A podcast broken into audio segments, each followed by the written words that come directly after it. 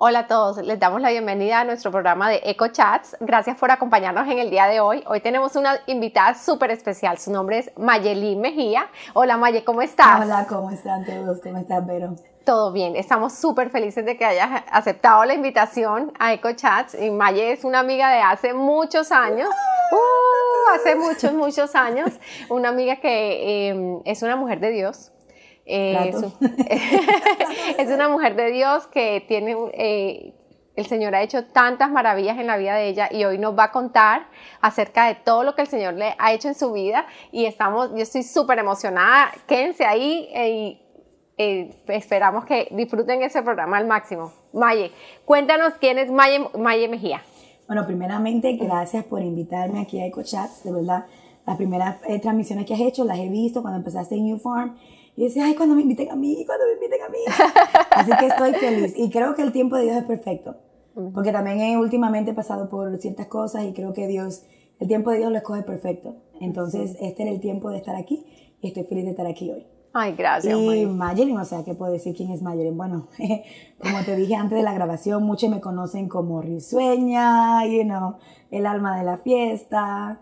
Pero Mayelin en realidad es una niña eh, bastante tímida, encogida, sabes, no, hablaba mucho. Pero Dios ha tratado Cuando eras niña. Cuando era niña, no ahora. pero Dios ha tratado con todo eso y como persona, o sea, me considero como una mujer que trata de agradar a Dios. Me veo como una niña que desde el principio trató de tener una relación con Dios y eso es lo que trato de hacer. Trato de agradar a Dios con lo que hago, o sea, de y dejar que Dios tome control, ¿no? Que sea Dios que se glorifique. Amén, amén. Maya, cuéntanos cómo fue, ¿dónde naciste? ¿De dónde eres? Bueno, ah, soy dominicana, ¡yeah! Party. Dominican Republic. sí, entonces por eso un poquito el espíritu. Eh, nací en la capital, en Santo Domingo, pero mis padres, bueno, se puede decir que soy sureña, porque mi ¿Sureña mamá, se dice sí, del sur, porque o sea, mi mamá es de Barahona, la parte del sur, y mi papá es de, de San Juan de la Maguana. Okay. Son sureños. Entonces, ah, se puede decir que vengo de la parte del sur de mi país, em, pero, o sea, me encanta la playa, todo, pero aunque Dios me ha llevado a diferentes países, o sea, de mi país a Canadá, eh, un tiempo en Europa, entonces ahora aquí, totalmente establecida en la Florida. Entonces, he visto diferentes cambios pero sí, lo de isleña no se me va. No se le va a uno, es que cuando, uno, crece en la playa. Sí, entonces también, o sea, la comida y todo, entonces esas cosas no, siempre están ahí. Las raíces, o sea, tú tienes, uno tiene sus raíces eh, y a veces con esas raíces pues tú creces, desarrollas, das fruto, pero las raíces están ahí. Y estoy muy orgullosa de ser dominicana Ay, qué chévere, sí, sí. Para todas mis la tierra, ver ese video. La tierra, la tierra llama. La tierra llama, exactamente. Qué lindo, Maye. Maye, ¿cómo, ¿cómo fue tu niñez? ¿Cuántos, tú viajaste por artísimos lugares? Viviste en diferentes lugares. ¿Cuántos años viviste en República Dominicana? Y si nos puedes contar más o menos cómo fue tu niñez allá. Sí, bueno, aquí puedo decirle que eh, yo sé que a veces cuando uno viene de, de nuestros países, tú sabes, eh, se consideran como países tercermundistas, ¿no? Eh, no, no países muy desarrollados, que pudieran estar desarrollados, pero a veces por el gobierno, por diferentes cosas que pasan, eh, no pasa. Entonces, ah, pero en realidad como niña, eh, tuve una buena niñez, gracias a Dios. no era rica, tampoco me hacía falta nada. Tenían todo lo necesario. Tenía lo necesario, tenía mucho amor familiar en mi país, pues eh, sí, empecé, conocí a Dios y, y creo que mm, fue cuando todo empezó, porque, o sea, cuando nací, nací con muchos problemas. O sea, llegué a este mundo con muchos problemas de salud. Entonces, a pesar de todas mis dificultades, como quiera, tuve una bonita niñez. Sí, como cuéntanos de esos problemas que tuviste cuando, oh, cuando naciste, ¿Cómo, ¿cómo, cómo, es, cómo fue ese nacimiento de Maye? Bueno, el nacimiento de Maye fue pasado de tiempo, Em, en una situación peligrosa en lo que es mi mamá y yo. Em, casi llegaron al punto de decirle a mi abuela eh, que escogiera, ¿no? ¿Quién querían salvar? ¿A la niña o a la madre? Y mi abuela, que también, pues, si una persona que creía en Dios, se dijo, no, se va a quedar la que se tiene que quedar.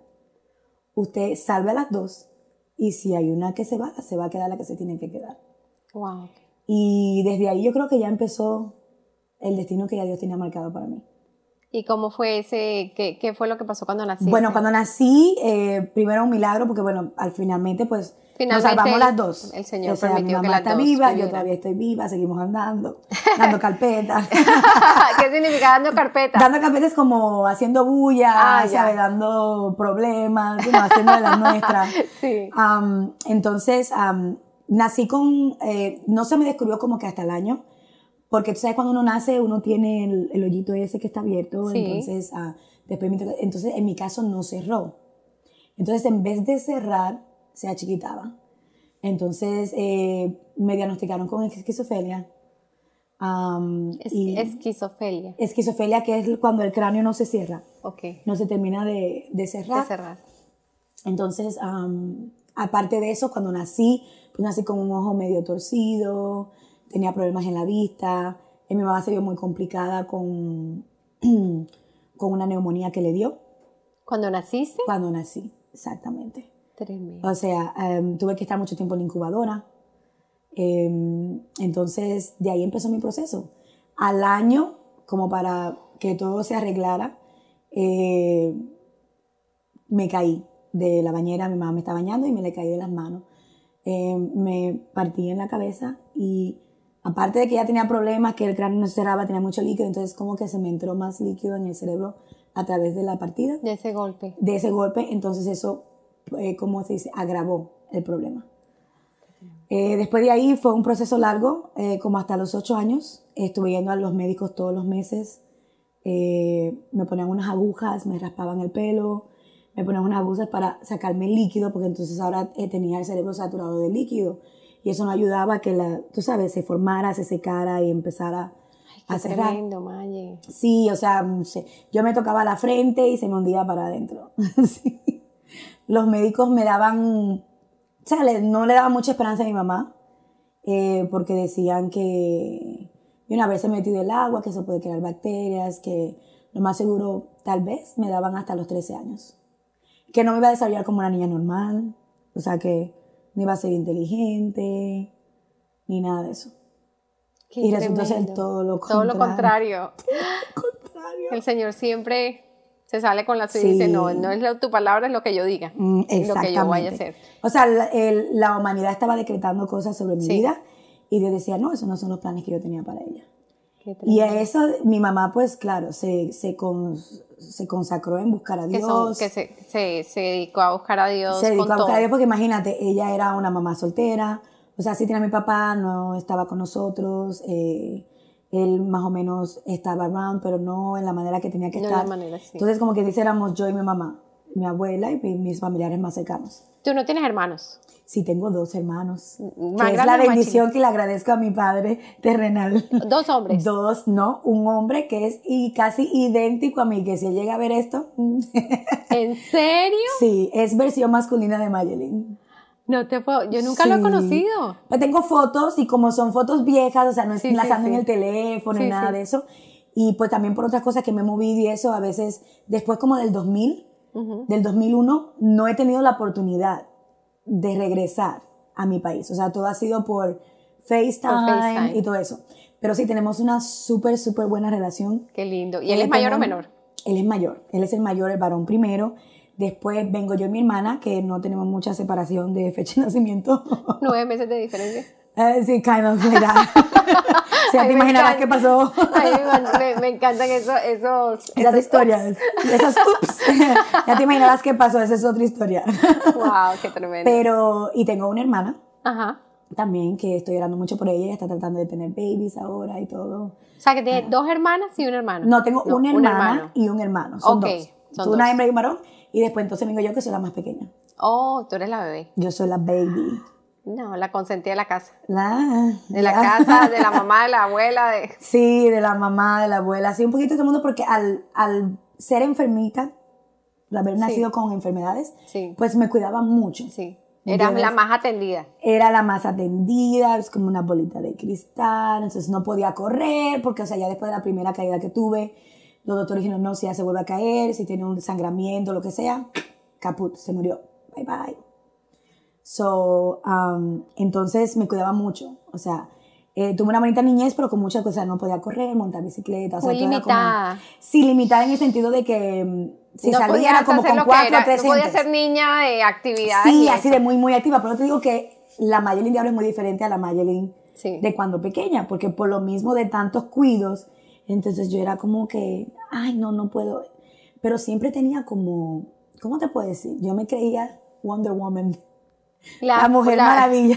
Qué lindo. Y cuando mi mamá no me veía, o mi abuela, o que iba a la casa del vecino, yo me subía en las, eh, ¿sabes que Las cisternas, ¿no? En los, no sé en tu país, pero en mi país, por los problemas del agua y esa cosa, la polución. Ah, la- como los Sí, tanques que de son agua. unos, sí, son como unas bombas que pompean Sí. el agua, la limpian, entonces uno tiene una cisterna en el piso y ahí se acumula el agua y esa agua es la que tú puedes usar cuando se ve el agua. Cuando se va el agua, sí. En esos tiempos sí ve el agua y sí va la luz. Sí. Entonces, sorry.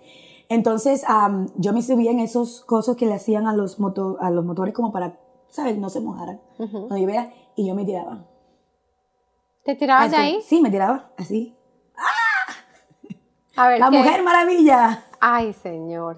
Obviamente tu mamá ni idea. Sí. En ese momento se está enterando. No, en este momento estoy enterando. No, ella, ella más o menos sabe algunas historias, pero nunca me rompí un brazo. O sea, es lo increíble porque yo hice, como niña, traté de ser traviesa, porque, o sea, yo quería experimentar Querías cosas. experimentar. Siempre he ¿Qué tenido se como ese siente cuando me espíritu. tiro aquí dos metros a la Sí, entonces yo veía a los otros niños haciéndolo y yo decía, pero ¿por qué yo no? Sí, sí, sí. Entonces como que yo quería como probar a ver si era cierto que me iba a romper o que me iba a pasar algo, que iba a regresar al hospital.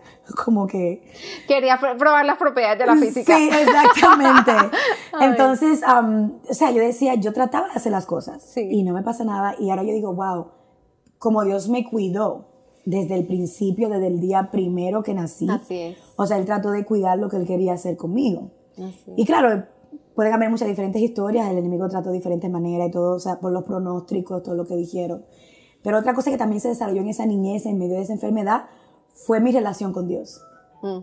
no tenía muchas amistades y cosas así porque siempre estaba en mi casa o solo con el vecinito de al frente, nada más me dejaban ir donde, donde mi mamá se sentía segura, donde la gente sabía, me cuidaban. Y, am, y en realidad, o sea, yo decía, quiero experimentar más, pero también me sentía limitada como niña. Mm. Pero entonces en ese tiempo desarrollé una, cuando estaba en el parque y nada más estaba yo sola que me llevaban, o sea, yo lo que es el amigo imaginario. Tremendo. ¿En Pero ¿sabes quién era? ¿Quién? Dios. Ay, todo el tiempo. Ay, divina.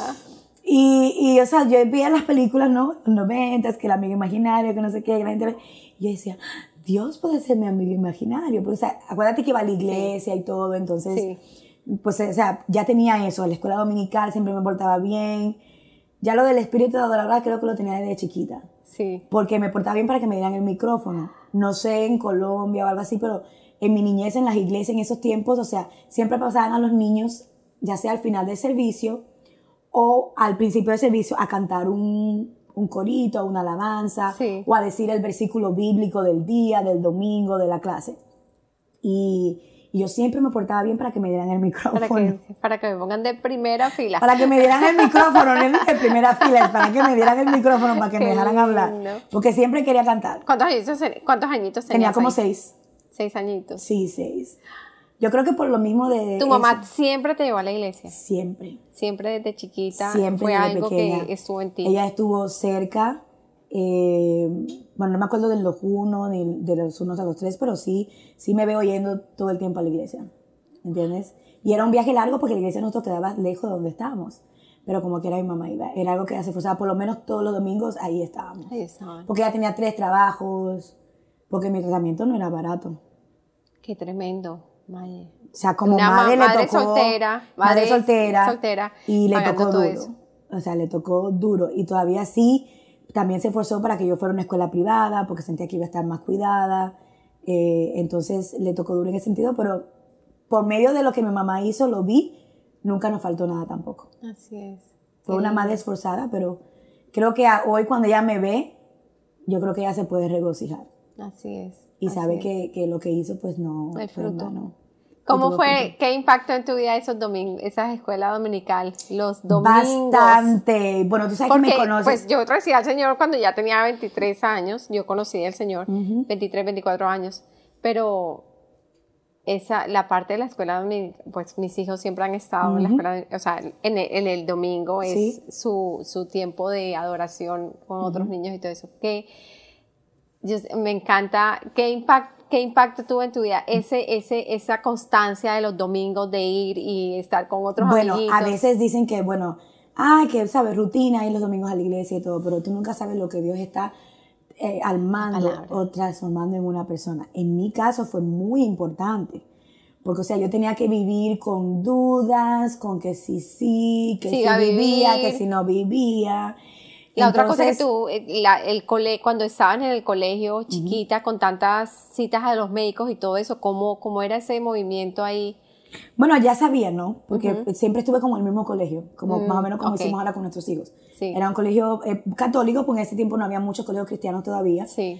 Eh, entonces ya sabía mi situación, o sea, no había como restricciones. Mm. Entonces, pues también ya había un sistema que yo me ponía al día con las tareas, si Sí. faltaba mucho. Entonces, también las citas se hacían los viernes. Sí. Los viernes para que tuviera sábado y domingo recuperarme y tal vez si faltaba un día, nada más fuera el lunes. Listo. O sea, que no perdía mucho. Entonces, ya como que había, porque ya era algo rutinario. Rutinario. Era algo que tenía que era hacer todos los vida. meses, era parte de mi vida. Sí. Eh, eh, me cuidaba mucho para que no me dieran ataque de epilepsia. Eh, me acuerdo, uno de los ataques que me dio fuera de la escuela, me acuerdo, porque fue después de la escuela y pues, todo el mundo vino y no sé qué, y no sé por qué nunca se me olvida ese. Saliste ese específico. saliendo- saliendo de la escuela, sí, fui a comprar lo que se llama un frío frío.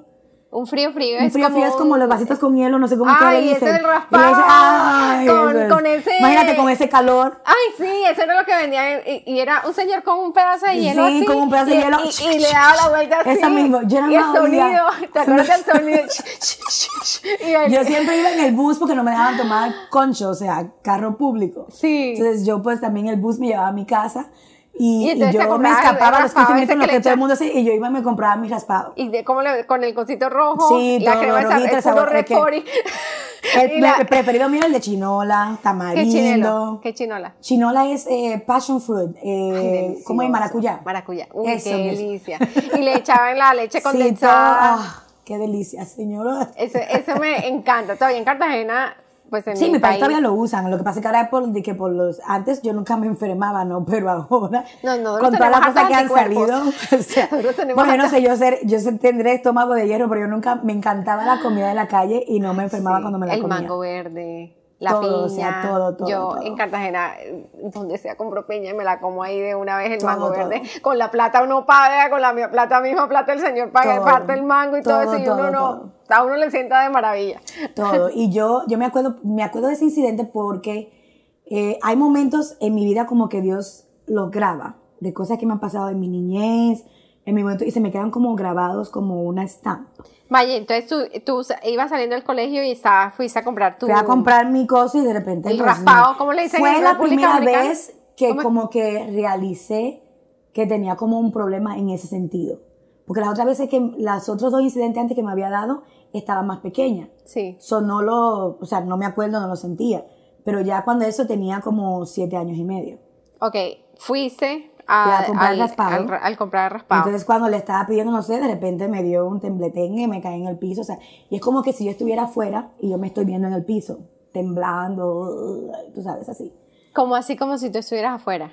Como si estuviera fuera de mi cuerpo. O sea, O sea, tú que, te veías su cuerpo. Sí, o sea, yo me veía en el piso. Eso es lo que yo me acuerdo. Es una etapa de mi vida que me acuerdo. Entonces, como que yo me veía y yo pues vi que se acercó un señor y me tocó y no sé qué me estaba haciendo porque no, o sea, tampoco entendía. Es como Sí. que. Y de repente pues veo que viene la ambulancia, bla, bla, bla. Entonces escucho al, al encargado de la escuela llamar a mi mamá y todo eso. Y ya como que ya regresé, entonces abrí los ojos. Sí. Pero todavía estaba temblando y eso, bueno, me llevaron al hospital, duré como una semana en el hospital. Y, y de repente yo pregunto que quién era el señor que estaba, empecé a preguntar por el señor que estaba al lado mío. Cuando regresé a la escuela después, ¿no? Sí. Y todo el mundo dice, no, pues nunca hemos visto a ese señor por aquí. Y yo decía, ajá. Y dice, no, pero es que ese señor me ayudó, o sea, you know, o sea, O sea, tú lo estabas viendo, o sea, tú estabas viendo toda la escena Sí. por fuera de la escena. sí. O sea, tú veías a la niña La teniendo niña, la yo, o sea, conmoción yo, porque yo sé cómo y yo un me veo. señor ayudando. Sí, entonces traté de buscar al, al, al señor Porque él, el señor, o sea, lo que yo me acuerdo es que estaba al lado del señor que vende los fríos fríos. Sí. ¿no? Todos los raspados. Los raspados. Fríos, fríos. los fríos, fríos. Entonces, yo pues me imaginaba como que él estaba en uno de los puestos. Pues, ¿sabes? Cuando tú salías a la escuela había gente vendiendo manís, había gente vendiendo raspados. Y yo pues me imaginaba que era un señor de los puestos y yo pregunté que dónde estaba el señor, que le quedaban las gracias y todo eso, porque yo lo que me acordaba es que como que él tenía la mano en mi cabeza, como para que yo no me diera en el piso, o sea, que me estaba cuidando. No, sí, yo no sé quién es ese señor, nunca lo he visto. Bueno, para, para mi historia, pues nunca lo volví a ver. Qué tremendo. Nunca lo volví a ver y después al tiempo yo decía, ¿será que serás tú conmigo? Así porque yo me hacía muchas historias, pero siempre con Dios. Mm, claro. Y decía, ¿será que serás tú? Y no sé, esa es una de las historias que me acuerdo mucho de mi niñez. Mm, qué tremendo. Eh, y, o sea, fue increíble. volviendo a la pregunta de lo de la escuela dominical. Sí. Eh, para mí es importante, no sé si tú me has visto en la iglesia, bueno, nos conocemos hace mucho tiempo. Sí. Tú sabes que al igual que adoro, él también es, siempre meto mi manito por el ministerio de los niños, porque siento por lo que viví que es un ministerio muy importante. Muy importante. Y yo le digo a los padres que están en sus casas, o sea, no se cansen de llevar a sus hijos a la iglesia, a pesar que ustedes piensen, ay, no obedecen, no escuchan, es el hecho de recibir. A veces uno va, ¿ves? Y tú piensas, ay, no, ¿para qué lo llevo? Si no está cambiando. Pero es el hecho de estar ahí. Siempre en Dios hay un momento perfecto. y yo les puedo asegurar que yo me acuerdo de las lecciones que, que hicieron resonancia en mi vida, los versículos de cuando estaba pequeña. Y es importante de que uno de la niñez, porque la misma palabra lo dice, entrena al niño. Y como padres es nuestra responsabilidad. Y yo cuido mucho lo que es el Ministerio de los Niños, como es el, tanto el Ministerio de Alabanza, porque creo que de ahí también depende el futuro de la iglesia. Así Los futuros líderes de la iglesia. Qué lindo. Porque un buen líder se hace con una buena relación con Dios. Así Con una persona que ha tenido un trato personal con Dios. Entonces, eh, eh, ir a la iglesia es muy importante. Em, aunque a veces sienta como una... Ir, porque Dios tiene el momento que Él viene, ¡pap! Y toca. Y toca. A veces digo que Dios pone Cautiva, cautiva el corazón de ese Cautiva el corazón. Y es una cosa también que he dado por experiencia, lo he visto en niños que, que han sido criados también en el Evangelio, y tú puedes testificar de eso también. Es que no importa lo que pase, pero siempre está esa semilla. Esa semillita y te lo digo por experiencia. Mira, yo traté de cuando fui joven, como ser rebelde y después cuando ya me, me sané y todo, que empecé como quien dice a ser normal, ¿no? Mm. Que ya tenía libertad para hacer cosas, que ya no existía el diagnóstico, entonces ya quería probar la vida, ¿no? Mm. y muchas veces pensé hacer muchas cosas, pero estaba eso ahí que no me dejaba. El Espíritu Santo ahí. El Espíritu Santo que no se iba porque ya estaba, estaba impregnado ya en mi DNA, como dice. Sí. ¿Por qué? Por la insistencia, por la palabra. O sea, eh, a veces yo no quería ir, pero los domingos había que ir a la iglesia. Porque ya eso era parte de mi vida. Qué lindo. Qué parte de mi vida. Entonces es muy importante empezar desde temprano. Como psicólogas, eh, uno sabe que el desarrollo del niño es de... Tú eres psicóloga, Maye. Bueno, no, no me gradué, yo quería hacer mi máster en Child Psychology. Ok, pero tú te graduaste el bachelor. Sí, y tomé, tomé Comenzaste la maestría. Sí. No, me, cogí el bachelor. minor en psicología. En, en psicología con eh, eh, eh, Early Childhood Education, que fue el primer programa cuando abrió PBA en el 2012 creo que fue. Qué lindo. So, yo fui de las primeras y ahí me informé mucho. Y supuestamente el desarrollo del niño es de los 0 a los 5 años. Ya después de los 5 años, el carácter, lo que la persona está shape. Entonces ya después de ahí, fuera de lo que es humanamente, ya es entonces ya lo que Dios va haciendo en la persona. Por eso es muy importante lo que tú dices, lo que tú inculcas, qué es lo que los niños ven a esa edad, cómo los padres se comportan, la relación en la casa, si hay o no hay relación con Dios. Uno piensa que no, pero eso forma el carácter. Forma el carácter del niño. Forma el carácter del niño. Y, y no para vivir en lo que es una religión o lo que sea, pero para crear una relación con Dios, para conocer a Dios y saber quién es Dios. Muy importante. Y eso es lo que he tratado de hacer con mis blessings. Con, mis niñas. Saraí y Zoe. Zoe, que son unas, el camino. Y ahora viene uno en camino. El encargo que el encarguito. Vaya, ¿cómo, cómo pasaste, tú estás, pasaste el tiempo de La primaria. Sí, enferma. Hiciste high school, enferma. enferma. Dios me, sanó, Dios me sanó y lo digo a los ocho y medio. Ah, a las ocho y media. A los ocho y medio. O sea, fue ya mi primer como milagro. quinto fue de mi primer milagro. ¿Cómo fue eso? milagro. Cuéntame. Eh, fue la toda la iglesia estaba ayunando, me acuerdo, iba a la rutina rutinaria, eh, el examen, eh, ya pues había una rutina, ¿no? Cada vez que Mayelín iba a ir, en la iglesia oraban, era como ya algo Ay, todos sí, los meses. Era ¿no? parte del Era parte de del servicio. Era sí, parte del listado oración. Esa, sí. Siempre. Entonces, yo me acuerdo como ayer, yo iba siempre bien up. O sea, a mí yo escuchaba que decían, vives hasta los 13, que aquí, que allá, y nunca me importó, para serte honesta. Como persona pequeña y tal vez que no entiende muchas cosas, yo lo que trataba era de seguir viviendo, ¿no? Sí, Y no ponía atención a eso. sí. Puede ser porque no entendía o lo que sea, pero así, así simplemente lo siento, ¿no? Sí. Cuando me acuerdo. Me acuerdo que fuimos al doctor eh, y mi mamá, ¿sabe? Claro, ella me daban una anestesia que me dormía totalmente. Era como un jugo, ¿no? Entonces mi mamá me dormía y yo miraba que mi mamá estaba llorando yo me acuerdo que ese día yo le dije, no sé por qué yo día dije, mami, no llores. Y me dice, no, es que, digo, no, no te preocupes, le digo, papá Dios me va a sanar. Yo sé que Dios me va a sanar. Y me dormí. Me dormí, entonces cuando me dormí, otra vez me voy a pasar lo que me pasó con lo del frío frío. Mm, te dio una la- epilepsia. No, No. no, no. Que, Ah, que estaba viendo la estaba película. viendo tu- tu Sí, cuerpo. Sí, estaba viendo la película, o sea, me vi Te en la te cama. viste en la sí, cama me vi en la cama que me ponían con todas las agujas, la enfermera me estaba poniendo las O agujas. sea, tú estabas viendo todo lo que estaba Todo. Mayelín pasando. todo. Me pusieron todas las agujas y, y yo me veía ahí y yo decía, "Ah, ¿qué yo hago ahí? En eso me dejaron sola, porque me dejaban sola, porque la máquina calculaba el nivel del líquido, bla, bla, y así, así, ¿no? Porque me tenían que sacar líquido de la cabeza para darle tiempo al cráneo que se secara, se pusiera duro. O sea, ya el cráneo estaba creciendo, pero estaba blandito Los por el tratamientos agua era que me sacando líquido, sacando líquido, Ujú, sacando Pero líquido. tenía que ir todos los meses a ver. Y bueno, la cosa es que cuando iba decía, no, todavía no, el líquido, o sea, el nivel sigue igual, parecía como que seguía produciendo líquido, no te sé explicar muy bien. Eh, como estaba muy pequeña y eso, o sea, los Sí. detalles exactos así no me acuerdo. Sí. Entonces, de repente, yo estoy ahí y yo estoy como que, tengo ocho años, entonces ya yo estaba entendiendo y yo decía, this is weird, eso es raro. Y de repente empieza la máquina y empieza la cosa y yo veo para la máquina y, y de repente siento que flum, como que I Regresaste. go back, yes a tu ya no estoy viendo, sino que ya me estoy sintiendo ya ahí. Y viene la enfermera, empieza a quitar las, ve la cosa y yo estoy como que medio despierta, ¿no? Así.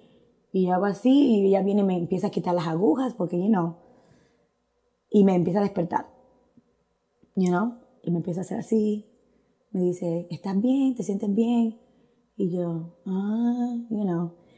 Eh, porque era una medicina que me dormía, pero Que me no daba te- sueño, te pero daba no era sueño. que me, me no noqueaba que como una anestesia por General. el- general, porque o sea, era una niña también. Sí.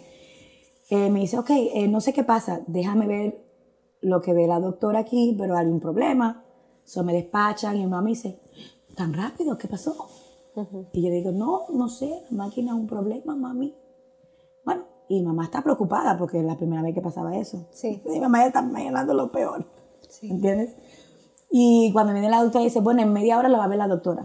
Y, y mi mamá le pregunta, ¿no? Eh, le van a hacer otra, otro examen. dice, no, no, no. Eh, la doctora dice que ella va a leer los resultados y va a ver qué es lo que pasa. A la media hora estoy yo ahí, mi mamá me dice, ¿cómo te sientes? Yo no, yo estoy bien. Y no sé por qué, pero estaba contenta. De costumbre cuando salí estaba toda como down, ¿sabes? Por lo de la... Porque también, pues, o sea, me cortaban un poco el pelo, entonces era como que, ay, otra vez hacerme las dos colitas porque no se me ve el pelo corto. Sí. Y era como que, ay, otra vez lo mismo, ¿no? Sí. Am, pero ese día estaba contenta. No sé por qué estaba contenta. Cuando llama la doctora, nos dice, eh, bueno, señora, tengo dos noticias. Una buena y una mala. ¿Cuál noticia quiere que le dé primero? Mi mamá, pues como siempre, ¿no? Ay, doctora, eso es lo que mi mamá siempre decía, que yo me acuerdo ahora. Deme la mala para que la buena apacigüe la mala. Sí. Ay, dice- eso- eso- esas noticias, sí. o Sí, sea, dámela dice, o sea, rápido. Sí, dámela rápido para que entonces cuando me diga la buena ya se me esté pasando el, la otra. Y dice, dice la doctora, bueno, la mala noticia es que yo no sé cómo su hija tiene la cabeza cumbida de piojos. Pero unos piojos, dice, que parecen mosquitos. De grandes. Y yo, "Ah", y yo me empecé a reír. Y dice mi mamá, ah, pero mi hija con piojos, si ustedes le abren, o sea, ustedes le parten el pelo y todo para poner las agujas, o sea, como no se dieron cuenta al principio, antes de que empezara el examen. Ok, pero espérense, es que ese- esa es la mala noticia, porque yo en realidad nunca he visto piojos de este tamaño. O sea, pero es que la buena noticia, eso es lo que me sorprende. La buena noticia es que ya no hay líquido en la cabeza de su hija. Y yo me acuerdo, yo me empecé a reír, ja, ja, ja, ja. Y mi mamá, y mi mamá lloraba y me miraba como, y, tú de qué te estás riendo, o sea, ella no entendía por qué yo me estaba riendo. Y me dice la doctora, ¿qué? ¿Estás contenta? Y yo digo, es que esos piojos los puso Dios para que me comiera el Para líquido. que se, se, se tomara todo el líquido de... Qué tremendo. Y así me crié toda mi vida. Porque there was no way de dónde habían venido esos piojos. Porque a mí me hacían colitas. O sea, los dominicanos en la cultura de nosotros, No, si tenemos tú pelo el pelo crespos, no se te van a pegar los piojos. Exactamente, y además a uno le ponen grasita y todo, y son tres, cuatro colitas o dos colitas. Sí, sí. Y, y yo me crié diciendo eso. O sea, es como una fantasía, ¿no? Cuando tú lo escuchas, pero así lo creí ese día. Esa era tu, tu fe. Esa Tu- era mi tu fe de era tan niña, fuerte mi fe de niña, de que, ay, los piojos es porque eso fue lo que Dios hizo, o sea, fue por los piojos que los piojos se comieron. Sí, ¿Sabes que lo- sí. dicen que los piojos te... Te absorben la Te absorben. absorben. Sí, sí. Y mija, así me quedé. Y ese fue el día que Dios hizo mi milagro. Y nunca más volviste a... Nunca más regresé al doctor por esa situación. Gloria a Dios. Never, never in the life. ¿Qué pasa después, Maya? Tenías ocho años. Ocho años. Después entras a bachillerato. Eh, bueno, no, ya a los 12, A los 12 entras. en- 12, que eran más o menos los 12, como eh, 11 y medio, 12, es cuando nos movemos para, para Canadá. Porque Se en el proceso que Dios me sanó a los 8, mi mamá conoce a mi padrastro, que viene a ser como la re- representación en realidad materna que yo tengo. Eh, y él, ella lo conoce a él y se casan. Él nos pide, porque él era diplomático, Sí. él era de descendencia haitiana, Sí. pero era diplomático y en ese tiempo estaba en Canadá. Ah, entonces él nos pide y como por todo salió un año, él me puso en la alianza francesa en mi país para que cuando yo llegara no me atrasara. Qué lindo. Y comenzaste a hablar, a, a aprender a hablar francés. Háblame algo de francés. Bonjour tout le monde, Bonjour, ça comment- va aujourd'hui? ¡Ay, qué espectacular! sí, el francés es mi segunda lengua y después viene el inglés. ¿Qué? Por eso Bueno. el acento cuando hablo. Llegaste a Canadá. O sea, Llegué te preparaste, Canadá. Me aprendiste preparé, francés, o sea, fue toda la como que gramática, me quería. imagino. Ujú. Llegaste a Canadá. Llegué a Canadá y fue como todo se dio. ¿Cómo fue esa transición? Fue bien porque supuestamente yo dije que iba de vacation. Porque, o sea, hasta este día yo nunca había tenido una mala experiencia en mi país, Sí. a pesar de las enfermedades, pero tampoco nunca lo consideré como algo malo, Sí. porque pues a través de eso pues también, o sea, vi a Dios, vi muchas cosas, Sí. entonces no lo consideraba como una mala experiencia. No es como a veces que uno va a veces corriendo de situaciones de los países de uno o algo así. Sí, No era mi caso. sí, sí. Eh, mi mamá, pues claro, madre soltera, y no, ella quería pues siempre lo mejor para mí, pues Sí. claro, uno siempre dice, no, allá mejor, los estudios, Sí. you know, you name it. Um, entonces me, cuando llegué, llegué muy contenta, yo era muy attached a mi Pero tú abuela. ibas pensando que ibas de vacaciones. Yo iba de vacaciones por un tiempo a estudiar y iba a regresar. O sea, a mí nunca me dijeron, Esa- eh, ahí te vas a quedar y ya. Sí, sí, sí. Entonces ya cuando pasaron las dos... Eso es una buena estrategia para un niño, o sea, para que, ¿sabes qué? No, No, o sea, para la mente de un niño sí. Sí, porque Es- un cambio drástico. es muy, o sea, es rico cuando, es algo positivo si tú dices, vamos de- nos vamos de vacaciones, vamos a ir un tiempo. Vamos a y no va probar. ser me dijeron, vamos a probar. Y, y eso es una buena, buena Sí. cosa que decir, nos mudamos y, Ujú. y entonces vamos a probar a cómo nos a a vamos. Y yo pregunté, pero vamos a ir así, claro, no, claro, solo vamos a ver cómo va y todo, tratar tus estudios, nada, nada. Y era donde mi papá pues mm, tenía, o sea, su trabajo principal. Sí, sí. Eh, y yo pues como niña, o sea, imagínate, ¿no? vivir en otro país, fue excited, ¿no? Qué rico. Yes. Y a francés, o sea, inglés, No, y habla inglés, pero sí. francés, No, mejor ¿quién habla francés? Entonces ya como cuando estaba en la Alianza Francesa, pues ya, ya yo me sentía así como que... La dueña de la alianza. yes. Maye, ¿cómo entonces llegaste allá? ¿A qué, a qué curso llegaste ahí en, en Cuando llegué, Canadá? para serte honesta, eh, hasta me avanzaron de grado. Porque ya pues mi enfermedad había pasado, entonces ya lo que se había pronosticado ya era totalmente diferente. Sí, Ya yo estaba excelling a lo en, que todas habían las, dicho. en todas las materias, sí. Entonces a- avancé bastante, me avanzaron un grado. O sea, yo terminé les- la high school cuando tenía, acababa de cumplir 17 años. Yo terminé temprano. Wow. Y en la high school, o sea, vi de todo. O sea, de todo, de hasta amistades que usaban droga y todo eso. ¿Creciste en un high school así? En el high school público, primera vez que iba a una escuela pública. Pero sabes muy bien que las escuelas públicas de aquí son muy diferentes a las de los países de uno. A veces las escuelas Sí. públicas de aquí parecen escuelas privadas de los países de uno. Sí. Y uno la ve en las movies, entonces yo estaba todo excited también, porque yo, ay, estoy en una escuela de las movies, así Ay. grandes, con tremendo patio, Con los cafetería, lockers, con todo. con los lockers y todo. Y, y algo que me mantuvo en esa época fue seguir en la iglesia. Llegaste a Canadá. Ujú. ¿A qué ciudad? A Montreal. Llegaste a Montreal, Quebec, y sí. encontraron una iglesia. Encontramos a mi mamá por medio de que, ¿sabes? Cuando a veces tú te mudas y esos lugares donde tú vas a aprender inglés. Sí. Allá se había un lugar que se llama Coffee, que es eh, donde tú vas a aprender francés. Sí. En Canadá son muy organizados cuando una persona inmigra. Inmigra. Sobre todo si inmigras de la- una manera legal, te dan mucha ayuda. Sí. Eh, te mandan a la escuela, te pagan por ir a la escuela, Qué para bendición. aprender el, el francés, porque en esa parte de Canadá ellos quieren conservar la lengua francesa Sí. siempre ha habido una disputa entre el francés y el inglés, porque, o sea, de Toronto para el West es totalmente inglés. La única parte francesa es la parte de Quebec, que es la parte este. Wow. Cuando ves el mapa, esa partecita que es así, Sí. ahí es la única parte donde se habla francés.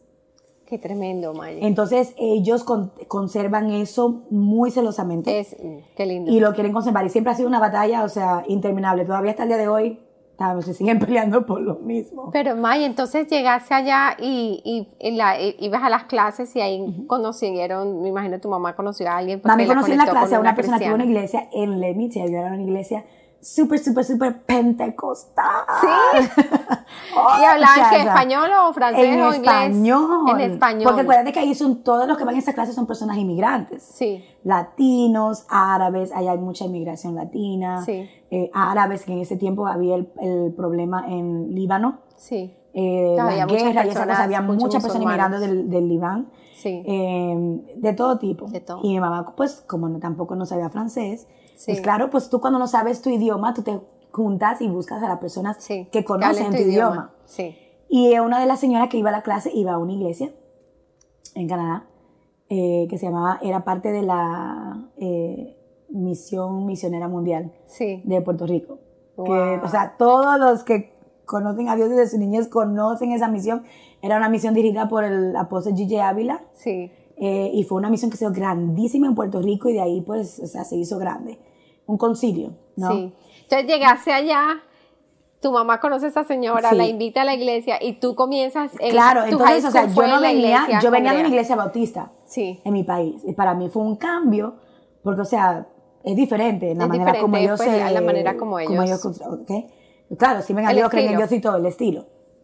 Era lo único que conocíamos, teníamos, es como que Dios nunca nos dejó, teníamos como tres, cuatro meses de haber llegado. sí, Y con mi mamá con esa señora y vamos. Entonces, claro, pues ellos tienen ciertas normas. La falda, las camisas largas. Otra- y otro- todo. otro O sea, Fue un cambio. sí. Nosotros, nosotros no llegamos hacia la iglesia. sí, sí, sí, ¿no? sí. Y yo, pues lo mío siempre era la cantada, ¿no? Ay, sí. Y decía, ay, ¿qué yo tengo que hacer para cantar? Wow. Y me decía, bueno, tú sabes, tienes que acatarte a las normas y todo eso. Deja que el Espíritu Santo te revele. Mm. Y yo miraba que, o sea, las hermanitas con sus, cositas aquí, sus faldotas largas. Y yo decía, ay, Señor. Bueno, si sé lo que tengo que hacer, yo lo hago. Yo lo Porque hago. yo me visto así. Yo como- lo hago, ¿me entiendes? Am, y te soy honesta, lo hice por eso, en realidad. Sí. no porque nadie sentí que me tenía que tapar y ponerme Sí, la sí, manga sí. larga, sino porque yo Para ser quería... parte del- Sí, para ser parte de- del de grupo de adoración. adoración, ¿sabes? Go with the flow, como dicen, Sí, ¿no? sí, sí. Y era lo, como digo, era lo único que conocíamos. Sí. Eh, y por mi mamá, pues yo hablaba francés, pero no era como que podíamos hacer interrelación con gente que hablaba francés porque mi mamá no entendía nada. Sí. Eh, entonces así fue que empezamos a decir, y te digo que en esa iglesia viví muchas experiencias. eh, eh, o sea, podemos aprender de cualquier denominación Así es. que busca a Dios. Todas tienen sus ventajas, se puede decir desventajas, cosas positivas. Y tal vez a veces también va como con el carácter de la persona y todo eso, pero creo que la esencia es la relación que llegas a desarrollar con Dios. Así es. Donde Así quiera que es. estés. Sí. Bautista, pentecostal, En no denominacional. que estés, sí. Es Dios. El Es secreto es Dios. Y es, la, y es algo, es la relación de la persona con Dios. Claro, es porque No es- Dios es algo personal. Mm. O sea, si vas a la iglesia y, y vas a escuchar, tienes que aplicarlo a tu persona. Así es. Entonces ahí ya cuando ya empieza esa relación del tú a tú, ya yo pues desde niña pues ya como que tenía esa relación, pero ya ahí ya tenía 13, 13, 14 años. Entonces ya, ya estaba descubriendo, ya estaba analizando. ¿Por qué? Porque ya la mente está más desarrollada, no era una mente de una niña. Eh, todavía seguí- seguía creyendo lo de los piojos, ¿ah? De que los piojos que me Eso sí, nunca se me fue. Sí. Bueno, el Señor puede usar cualquier cosa. Sí, Él y siempre lo he de todo. creído, o sea, siempre lo he creído. Entonces, am, en esa iglesia tuve muchas experiencias, o sea, los pentecostales son conocidos por gente de que claman al Espíritu Santo y, o sea, y el Espíritu Santo todos los días, el Espíritu Santo, el Espíritu Santo. I mean, and it was amazing en ese periodo, o sea, yo veo las fotos ahora, ay Dios mío. Ay, Con madre. disculpa de mis hermanos pentecostales, ¿no? Pero Sí, sí, me veo con mi tutuma aquí arriba, porque, o sea, you know, deslizarse era pecado. Tú sabes, ponerse una falda muy corta era pecado. tenían ciertas Ponerse cosas una que- falda de aquí era pecado. Y yo, lo más tranquila, porque como yo estaba en mi salsa, Sí. en lo que yo quería hacer, Tú mí no estabas me en, importaba. en tu, en tu conexión con el Señor Con y el resto era, el no resto me era irrelevante. Sí, era Qué irrelevante. bonito, qué bonito. Y, ah, y bueno, cuando empecé a entonces ir a la high school y todo, como digo, me enfrenté a muchas cosas y sí, o sea, el enemigo trató, ¿no? Muchas cosas y todo, pero, o sea, mis amistades también me decían, me llamaban la santa. O sea, ya me habían quitado el bullying de chiquita, de lo de frente guagua y todo lo que tú quieras de piolín. cuando estuviste en el en elementary en- y después en, en, en high era- school entonces me cayó ahora el, el bullying de, de que la santa, la que no hace nada. bueno, soy que- la santa feliz. Sí, pero yo feliz, o sea, entonces, am, pero no, no me importó. Qué lindo. Yo siempre cuando regreso atrás y pienso, yo digo que, Tú que era más que yo. Tus pies estaban firmes. Sí, yo creo que era más que ella, era ya como lo que Dios ya. Tú sí sabes que dicen que hay personas que Dios empieza contigo desde pequeño, hay otra persona que empieza en tu juventud, hay Sí. otra persona que empieza tu adultez. Sí. Entonces yo creo que ya para lo que Dios haya predestinado mi vida, lo que es, Él conmigo empezó temprano. Sí, qué lindo. ¿Me Qué entiendes? lindo. Y, y me considero privilegiada por eso, Así es. Sí, porque creo que eso eh, me evitó, te guardó me de muchas guardó cosas. de, de muchas cosas que tal vez, ¿sabes? No me expuse yo misma, tuve las oportunidades. Mm. Pero por eso que había esa semilla que estaba ahí desde pequeña, No permitió que no tú permitió. que tú fueras por el camino que no era. Que no era. Y se lo digo a los padres que nos están escuchando, no dejen, no dejen de batallar por sus hijos. Así es. Porque esa semilla siempre va a estar ahí. Aunque tú no la veas florecer, va a llegar el día que va a florecer. Amén. Amén. Esa es Y una el promesa esfuerzo que hermosa. cualquier padre haga por un hijo, por el tiempo que le dedique por la palabra, es, es, olvídate, eso no tiene precio. Así es. Y bueno, en el high school, como te digo, yo mira a mis amiguitos ahí al lado de mí fumando droga. Yo nunca la toqué. La tuve cerca, me la ofrecían, me la regalaban. Y no. Qué lindo, Maya. Qué lindo. No. Ay, los shows de cuando empezó la edad de ir a, a los clubs, a las discotecas. Ah, Después, bueno, te graduaste. Sí. Ya eso era cuando ya el, el último año de high school, que es bien fuerte. Sí. Tú sabes que ya Todo uno va a ir para el se alborota. Todo se alborota, hormonas, you name it, que es cuando en realidad los padres empiezan a temer por, por los hijos, ¿no? Los Sí. que van a la iglesia, ¿no? Sí, sí, Como van a terminar el año escolar, el último año de high school. Y um, me acuerdo que me dice, y yo quería probar, porque, o sea, mi personalidad también se pasó así como que, creo que por lo mismo de que siempre estuve en espera de algo y algo, siempre quiero ver más, siempre quiero ver más.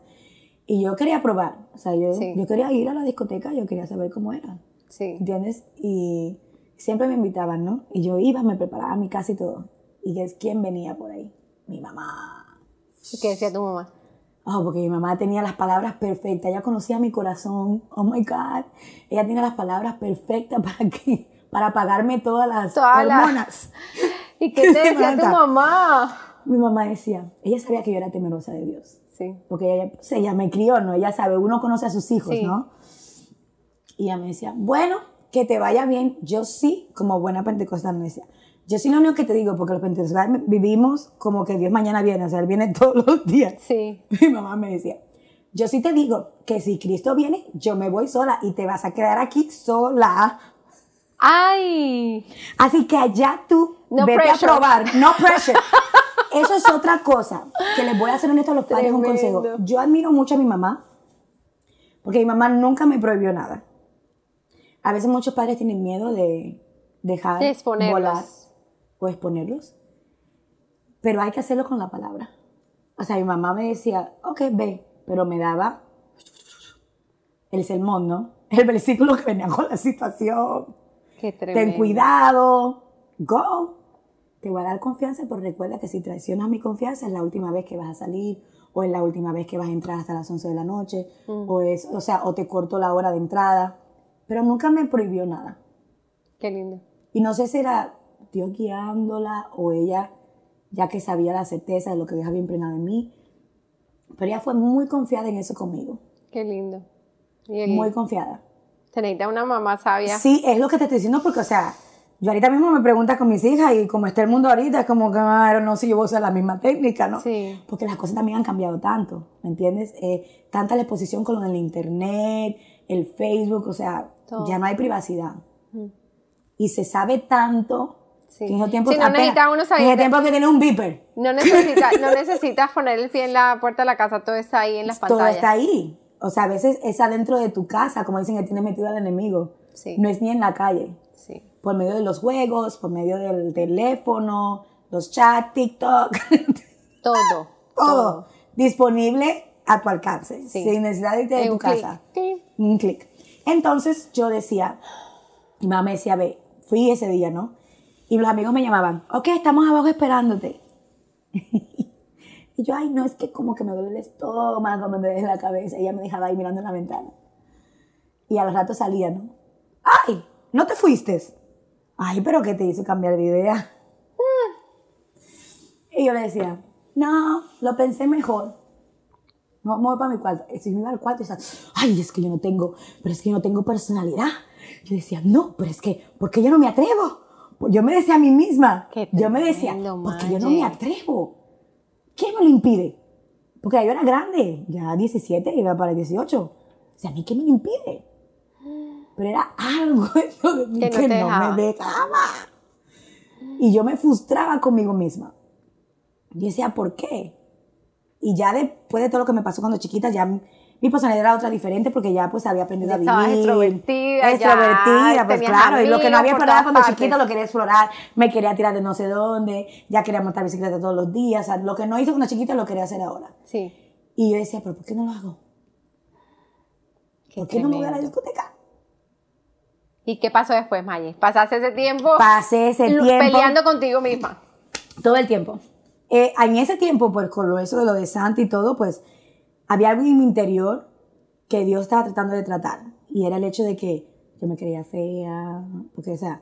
Como la nadie- autoestima. La autoestima, porque claro, porque, porque hay la santita, ¿no? Nadie propio. le invitaba a salir, no tenía ningún pretendiente. Todas mis amigas tienen novio. Todas amigas y tienen novia, excepto yo. Ay, Sí, yo sí, estoy sí. 18, nadie me ha besado, bla, bla, bla, you name it. sí, sí, sí. Entonces ya eso ya me estaba creando un... Como a los 19 años, en Montreal, llega, eh, oh my God, no Marco Sweet. eh, ay, Dios, ay, mira, con lo del embarazo tengo amnesia de memoria. Él, eh, tiene pelito blanco. un hombre, un hombre de Dios. Sí, un que- salmista. El después de Marcos Witt, que estaba bien famoso en esos tiempos. Ay, 90. eh, Marcos Barrientos. Ese mismo. Ay, me encanta. Javi, gracias por la ayuda. Marcos Barrientos, mi hermanito Marcos. esa, eh, yo no Ay, creo que tal se acuerde de mí porque él ha ministrado a tanta gente. Pero me acuerdo como ayer eran 19 años, fui a ese concierto. Y yo pues pasé adelante, ¿no? Y él vino y empezó a orar por mí. Y me dio como un retroceso la película de toda mi vida. De toda tu vida. En ese momento tuviste un flashback. Momento, un flashback y fue como que, fue como un replug. Wow. Fue como un replug y después tuvo como un meaning atrás. Porque a todo esto yo siempre estaba envuelto en lo que es la música, los conciertos. Pero ese día que estabas participando de, de, cantando o no, estabas, No, no, yo estaba como público. Al, a la, estaba como público, pero como ahora tenía mis conectes con los que nos habían invitado y todo, entonces estaba como en, en las primeras filas, entonces estaba cerca. Sí. Y, y, fui a la parte de atrás, hay que a veces van atrás y ministran y eso y me dejaron pasar, sí, exactamente. Y, y él empezó a ministrar de la paternidad. Y eso es un área de mi vida que yo nunca había tocado. Porque a todo este tiempo yo estaba con mi mamá. Sí. Nunca había, o sea, mi papá era mi padrastro y sí, mi papá lo conocía, estaba ahí, pero... Qué tremendo. Estaba por ahí. ¿Sabes? Esas cosas que tú guardas y no... Sí, sí. es algo que es un capítulo que no, no tocabas. Estaba no tocaba, ahí no guardado. porque tenía mi padrastro, mi padrastro respondía... Sí, mi padrastro respondía por el... O sea, por lo que me había hecho como falta, como quien dice, por mi papá. Y eso está ahí guardado, metido allá en el, el, baúl Y ese día Dios lo destapó. Y yo dije, Dios mío.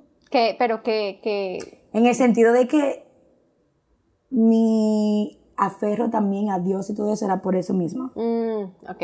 O sea, porque no era lo único que tenía.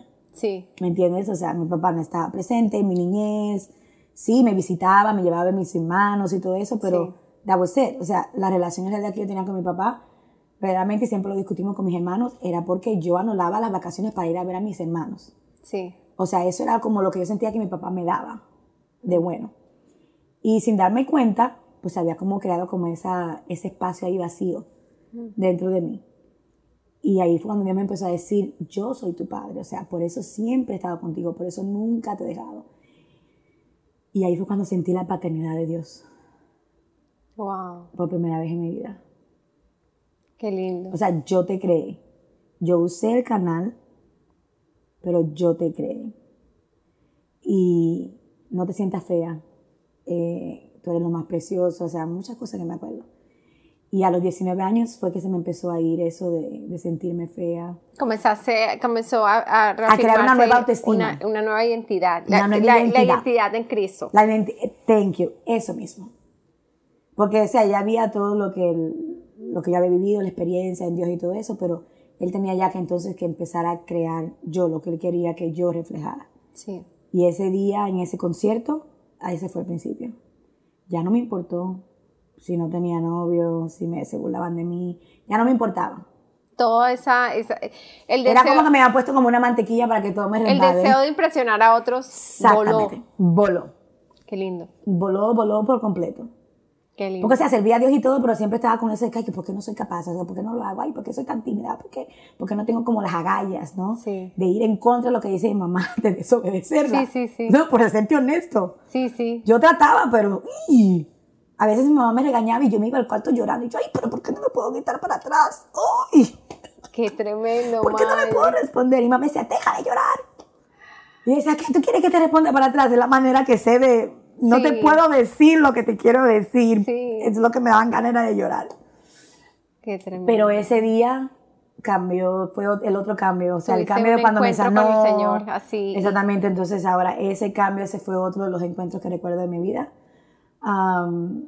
Y ahí comenzó una nueva. Mayelín. Una nueva Mayelín. Con- la Mayelín de ahora. La Mayelín de ahorita. La Mayelín, la Mayelín, sin, la Mayelín sin inseguridades, la Mayelín que cree en ella, la Mayelín que, o sea, Que todo lo todos los puedes. milagros que vivió, todo lo puede. O sea, la- esa es la Mayelín de ahora. A los Ahí comenzó 19. tu journey de Ujú. hija Sí, porque- de Dios. Hija de Dios. Porque Para- nadie lo veía, pero, o sea, yo me sentía súper, como que dice, marginada. pues, ay, no, yo, ay, yo soy súper horrible, porque, o sea, a los 18 años y que nunca nadie te ha pedido que salga con él. Mm. Imagínate. Y después, ya cuando estaba tan segura, yo le, yo enfrentaba, yo le, le decía como a mis amistades en el college, ¿no? Que ya en ese tiempo Ah, ya estaba en el college. Sí, ¿Y ya, ya estaba en el college. estudiar, Maye? ¿Qué Ya entré a estudiar? estudiar. Est- Entré a estudiar, am- quería ser doctora. Ujú, Que soy cirujana, para serte honesta. Sí. Pero en ese tiempo mi mamá tuvo un accidente. Entonces ella empezó a tener problemas con la columna, el frío le empezó a afectar y ella pues no podía estar mucho tiempo parada, mucho tiempo sentada, entonces ya como que dije, ay no, si yo me voy a hacer doctora es mucho tiempo, muchos años. Necesito hacer una carrera rápida Sí. para yo poder ir a trabajar, porque yo siempre he vivido con mi papá, nunca me había separado. Sí. Eh, mi mamá pues siempre había proveído para mí, mi papá, mi padrastro también. Y tengo que una carrera rápida para yo poder independizarme y entonces, en vez de que ellos me ayuden, yo ayudarlos a ellos. Sí. Y, y yo decía, bueno, vamos. Me fui International Business. ¿Por qué? Porque yo, no sé por qué, yo sentía que yo tenía que estar como en un lugar donde pudiera tener acceso a A diferentes todos los países. culturas. Exactamente. Sí, sí, sí. ¿Entiendes? Eh, y era como que yo creo que ya Dios como empezando a trabajar esa área de lo que De las viene naciones. ahora, de las, you, las naciones. Y me fui a hacer esa, esa carrera, ahí tuve muchas buenas amistades, que todavía somos amistades. Ellos se ríen, algunos todavía no son cristianos, pero yo sé que van a ser cristianos. Am, y ellos también me decían la santa, pero ya no, ya no me molestaban Sí. ya como que lo cogía como que algo como que, yeah, I like to be, o sea, I like que me llamen la santa. Sí. It's okay with me. Sí, sí, sí. Ya no lo, co- ya no Gracias, tomaba mal. gracias. sí, gracias. Gracias por reconocer. nah, you know.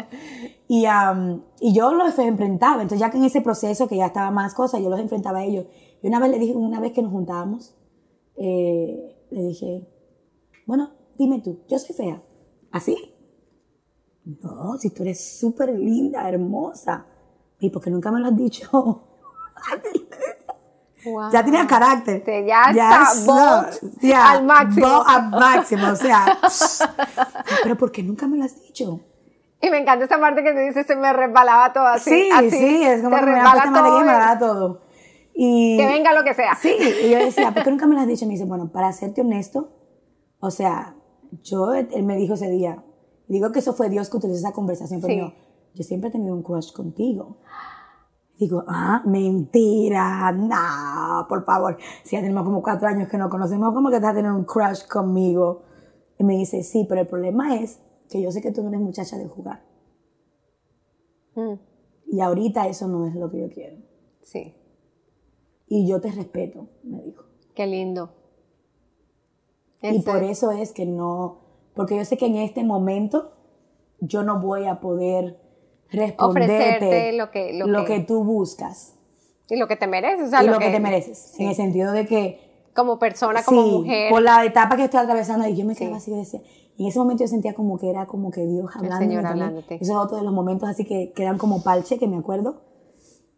Y yo decía, wow, esa es la manera como me ven. O sea, yo todos estos años me he estado preocupando de que, ay, no, que no, me, no se acercan a mí porque soy fea o porque no tengo, o sea, no tengo como gracia así, you know. Sí. Porque yo tampoco nunca fui de mucho más, aunque lo de no maquillarme también pues, se me creció por lo de ser pentecostal, pero después que ya me salí un poquito ah, de eso, ah, no de Dios, pero más o menos de seguir como las normas, otra, ¿no? esa- sí, ese- Porque muchas de esas normas, con mucho respeto, a veces son un poquito humanas, Sí, ¿no? sí. Y yo respeto porque yo lo viví. Sí. En el momento que lo viví fue de bendición para mi vida. Sí. eh, y no Sí, ese fue tu persona. tiempo en ese Ese tiempo, fue mi ya. tiempo en ese tiempo, ¿no? Ah, para no faltarle respeto a nadie. Sí. ¿m? Los amo a todos. Entonces, ah, yo dije, wow, yo todo este tiempo he creído que el- los muchachos no se acerquen a mí porque soy fea o porque no tengo Sí. nada que ofrecer. Tenías un y en argumento ahí. realidad es lo contrario. Sí. Ellos me ven como algo demasiado bueno para play with, para jugar. Sí, sí. Decía, o sea, me ven como una muchacha seria. Sí. Me ven como una Sana, una mujer que vale la pena, que Sí, o sea, que con una persona esa me dijo, creo que al final de la conversación que me acuerdo como ayer, que para casarse, no para, no para jugar. no para jugar ni andar de noviecitos de, de edad, de, ¿sabes? Andar de calentura de juventud. Sí. Y eso me marcó. Y ahí, ahí fue como que me empoderé más. Ahí sí dijo, ah, bueno, ahora sí. ay, Dije, ay, wow, así me ve la gente. qué lindo. Y desde ese momento empecé a ver más lo que Cristo era en mí a lo que la gente veía en mí. Sí.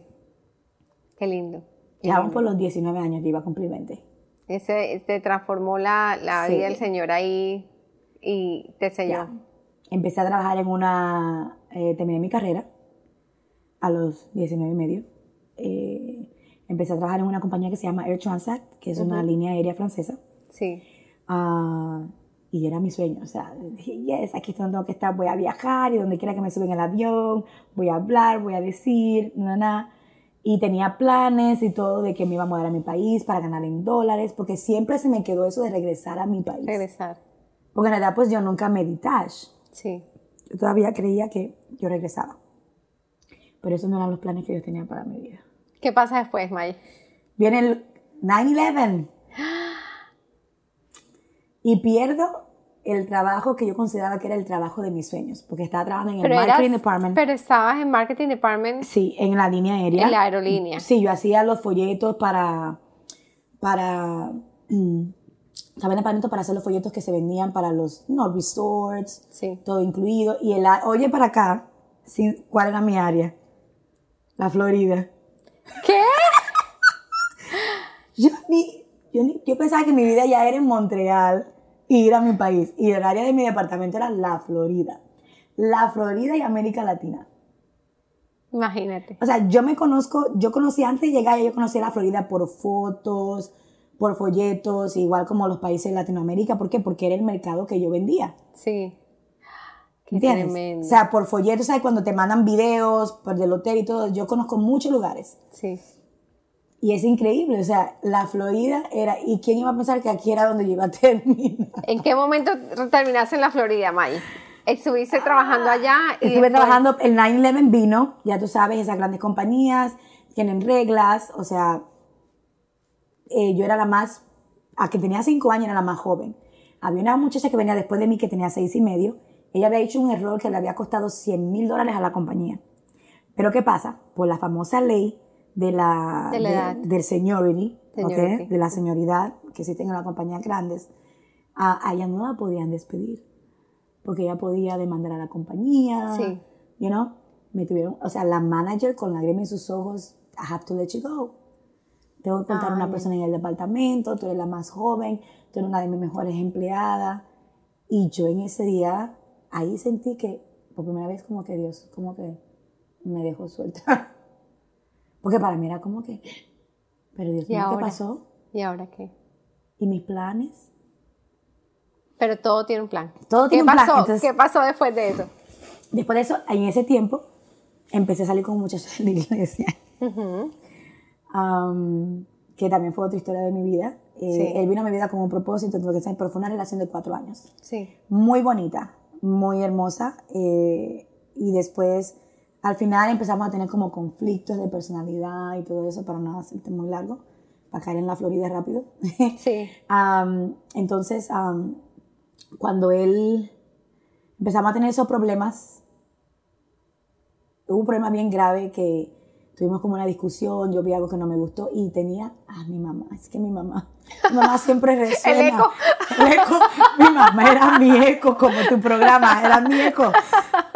No, es que yo sé que tú me dices, pero ya eran cuatro años de relación y mamá, nada que ver No, no, no, no. le, o sea, no ella es, no la no sentía. es.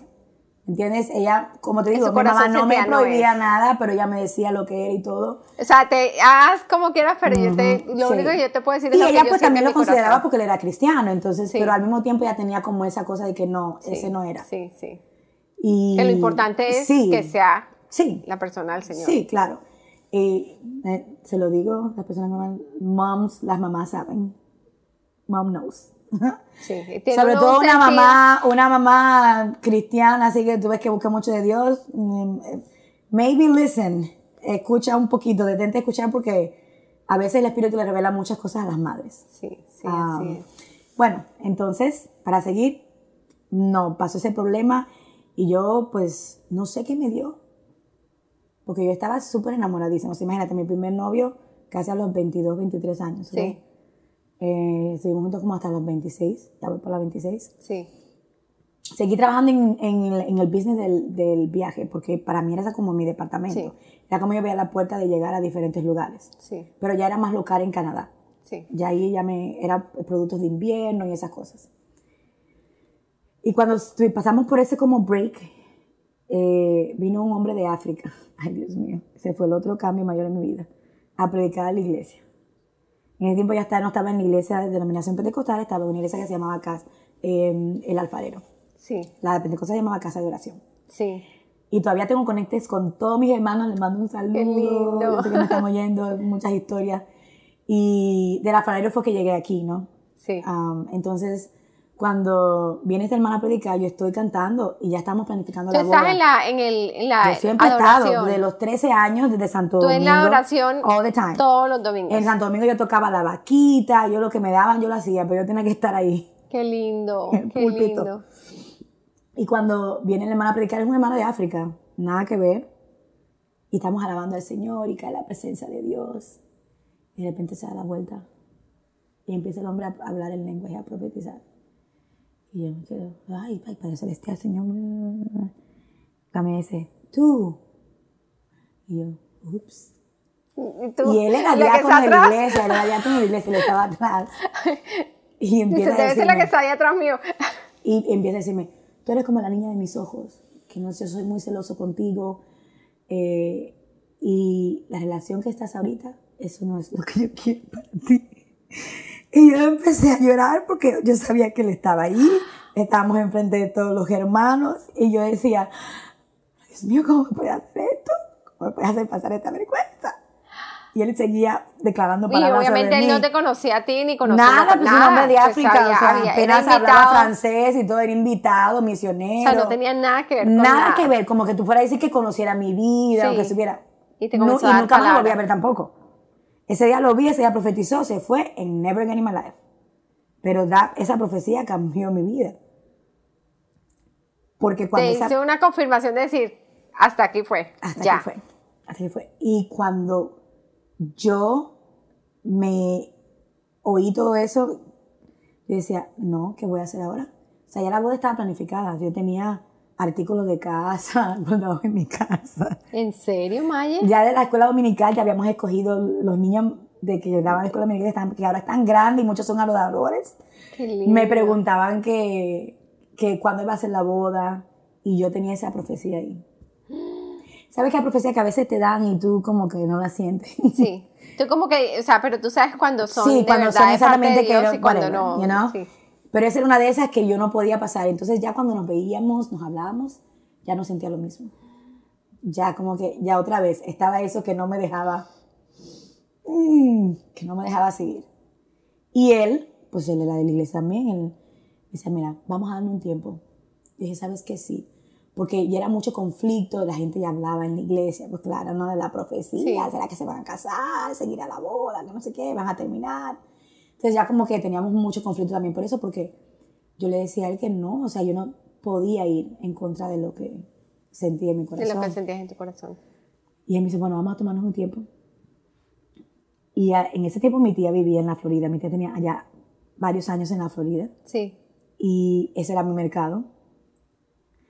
Entonces me voy para donde mi tía, dije yo. Me vine para acá, me tuve seis meses. Como canadiense, uno se puede quedar aquí seis meses sin Seis meses. trabajar, leisure, sin necesidad de visa ni nada. Me voy para, me voy para, para la Florida. Y me vine. Y cuando me vine aquí a la Florida, pasando por esa situación, me vine retirándome de eso como para apartarme, buscar de Dios, porque a este punto un refresco, estaba un poquito upset. sabático Sí, sabático, estaba un poquito para porque, o sea, aclarar los pensamientos. Claro, el, el 11 de septiembre fue la vuelta que, ok, ¿y ahora cuáles son los planes? Porque yo Sí. tenía unos planes de esto. Entonces ahora, del matrimonio, ahora, ¿cuáles son los planes? Mm. Mira, un poquito de té. Mm.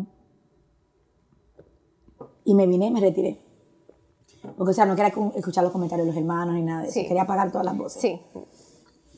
Y aquí fue que caí, en ese tiempo, el que es mi marido ahora, ya vivía aquí.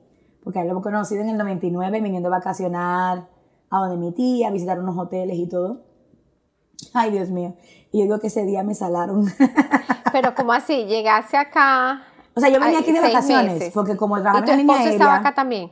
cuando, cuando ¿En vine en el, en el 2005, ¿no? Que fue que me vine para, Sí. ya tenía 25 años.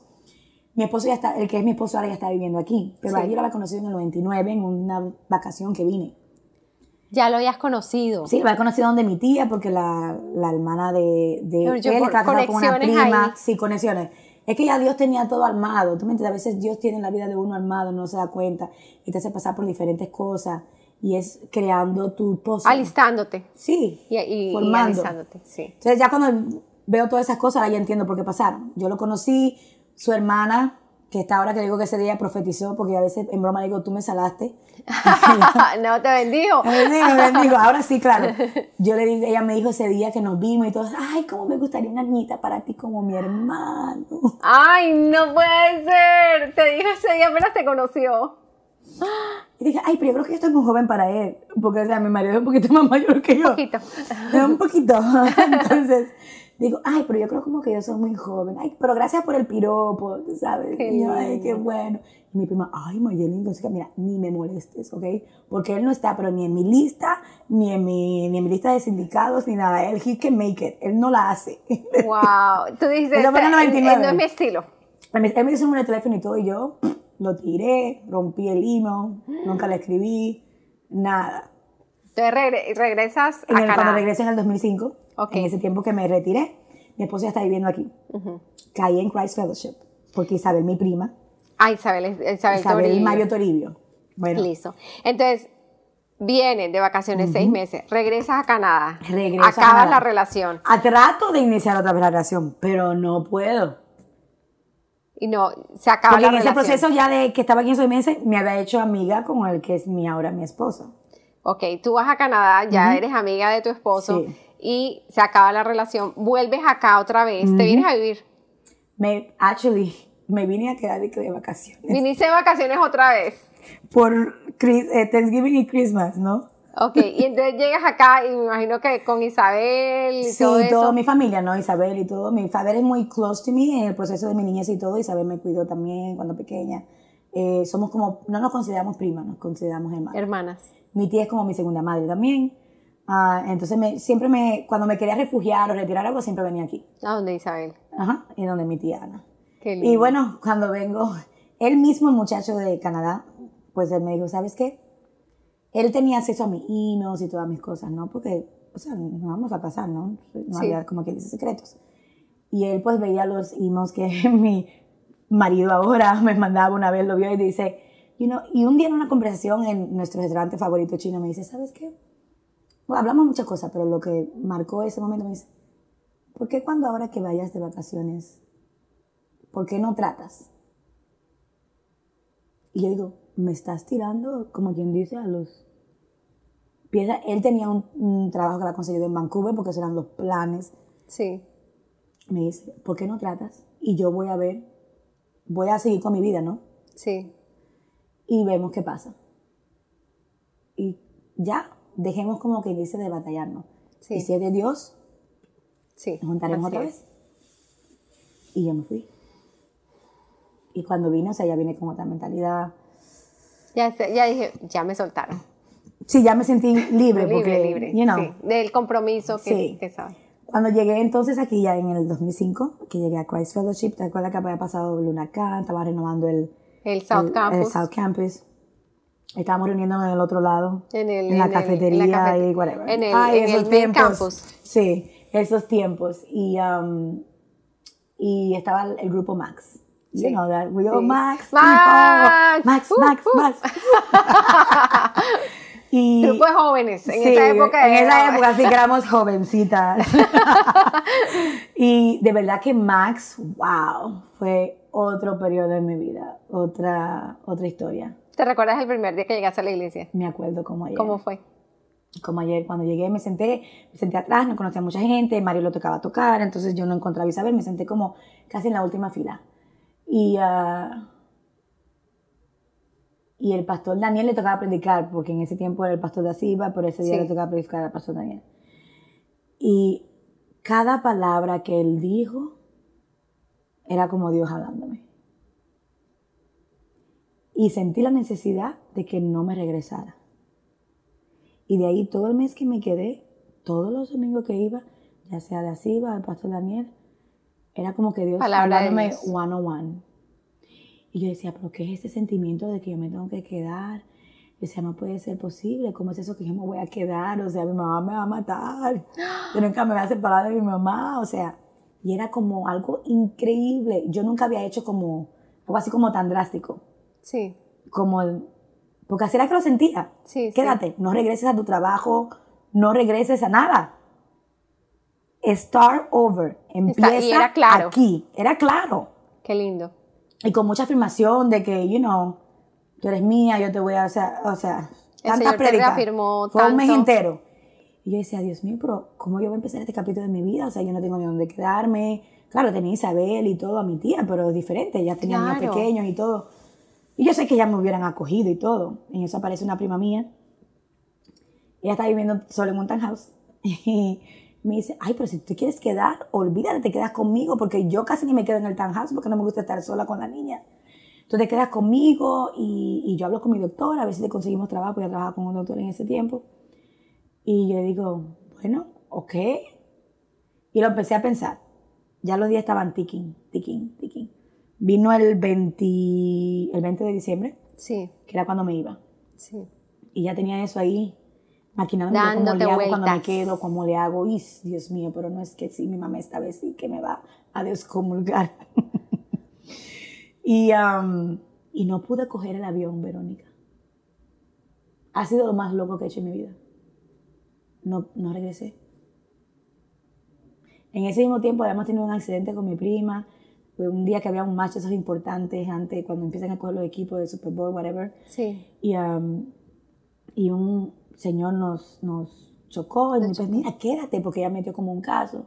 Sí. Me dijo, quédate y, y usa eso de excusa en el trabajo para que te des tiempo Sí. y que Dios te aguanten hasta que el caso se acabe, Sí. a ver qué es lo que Dios te muestra y te dice.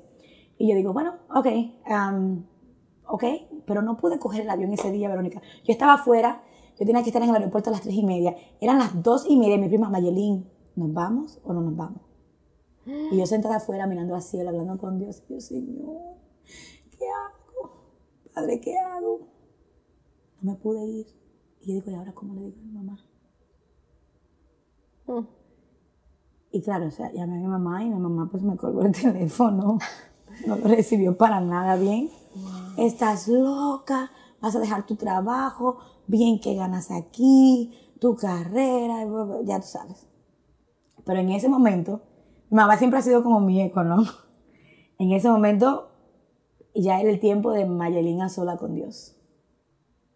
Ya era de tú a tú, yo y él, nada más, sin, como que como que sin mi mamá de por medio. Mm.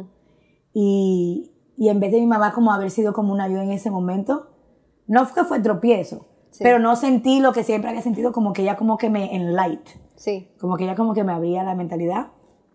Y mi mamá me dejó de hablar por meses.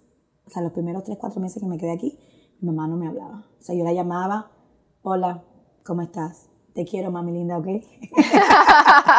pero tú sabes que Dios usó todo esto Pero para es su gloria. es duro para uno de mamá. Sí, o sea, imagínate, como te digo, o sea, yo nunca fui como de una niña así que, ay, que de la noche a la mañana sea con una cosa y la otra. Sí, sí. Fui como quien dice bastante juiciosa, Sí, ¿no? le tomó- y le en mi tomó a tu juventud. mamá le tomó, nunca nos habíamos separado. Sí. O sea, siempre ha sido una relación de madre e hija, como Mm. quien dice. Y yo sé que para ella fue duro, y ella lo puede decir ahora. eh, porque me enteré que después ella se enteró que me quedé, ella estuvo en el hospital, le dio casi un ataque al corazón, yo nunca me enteré de nada porque ella por su mismo enojo no me dijo nada. Ay, Después cuando ya, como quien dice, nos reconciliamos y todo, fue que entonces ella me, me, me habló, ¿no? Y me Sí. contó lo que le había pasado, que por eso no me había llamado, y había decidido de dejarme. Que ella le había dicho a Dios que le quitara como ese amor o esa pasión que ella tenía por mí Sí. y de dejarme on my own. To leave me on my own. Porque ella decía, si ella toma esta decisión, porque ella está grande.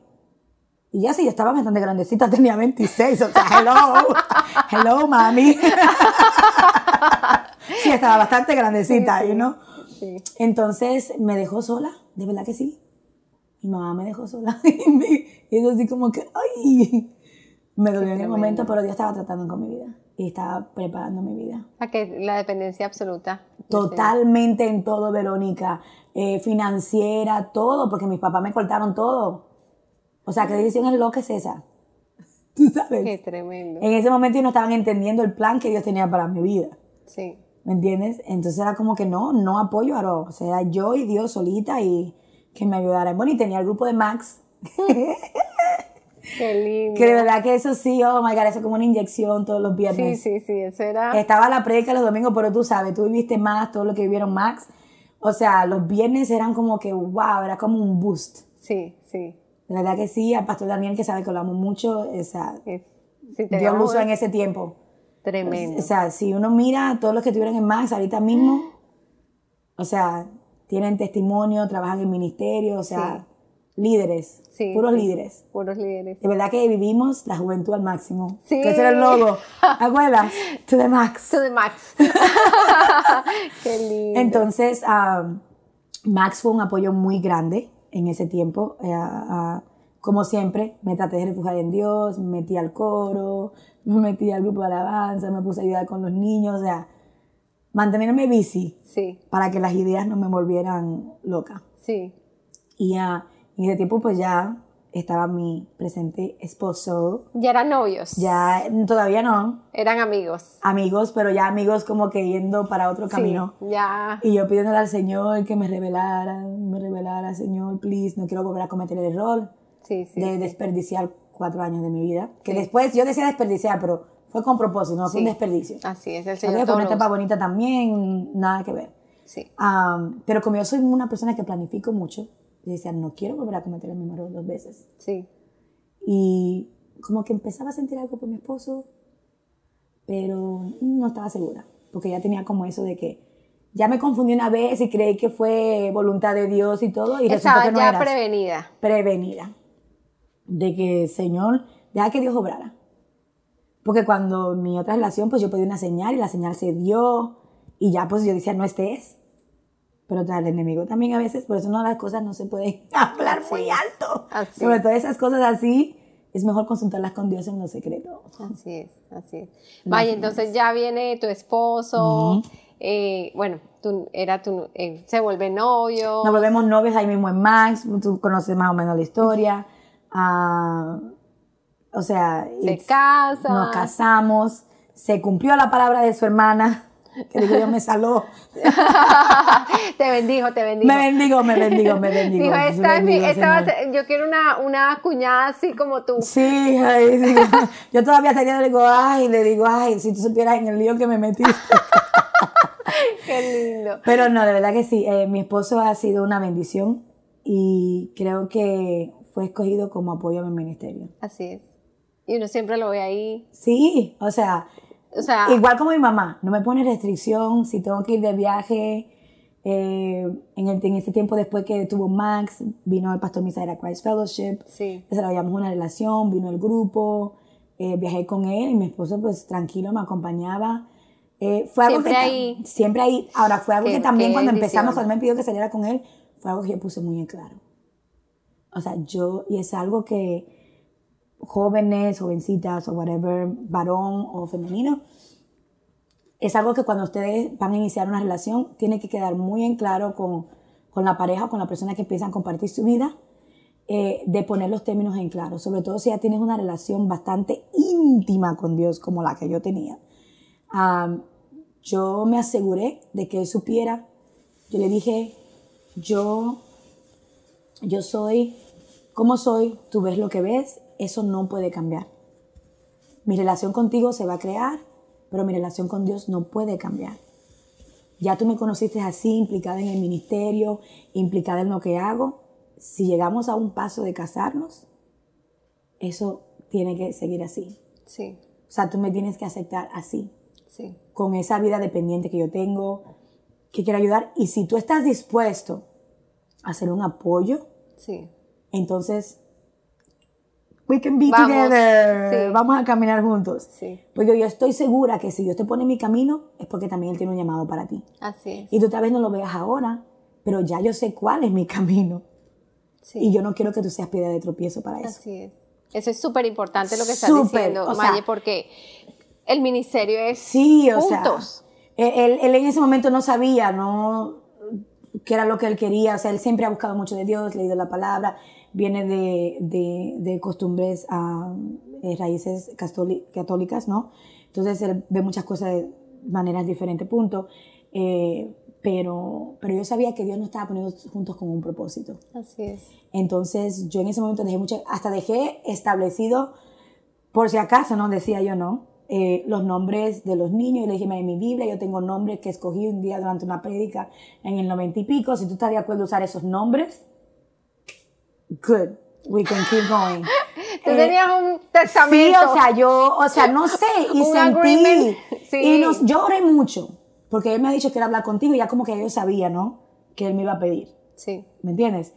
Y yo sabía porque en ese tiempo había un poquito de diferencia, entonces dije, tengo que dejar las cosas en claro. O sea, yo hasta dije, Una mujer bueno, sabia, sabia. Y sobre todo que es por la salud del matrimonio. Claro, lo mismo, o sea, y más si, si- o sea, yo sabía que Dios lo estaba trayendo a mí, sabía que habían cosas que no, como que no concordaban, pero al mismo tiempo sabía que era lo que tenía que hacer. Eso era como un poquito complicado, como... Y le- tú creaste la expectativa, o sea, tú dices, Sí, esta es mi expectativa sí. y, y Sí. eso es súper sano. Sí, entonces ah, yo le dije los nombres, todo, establecí todo. Dije, si en dado caso estamos en una discrepancia, en lo que sea, o sea, las niñas van bajo la cobertura de la madre.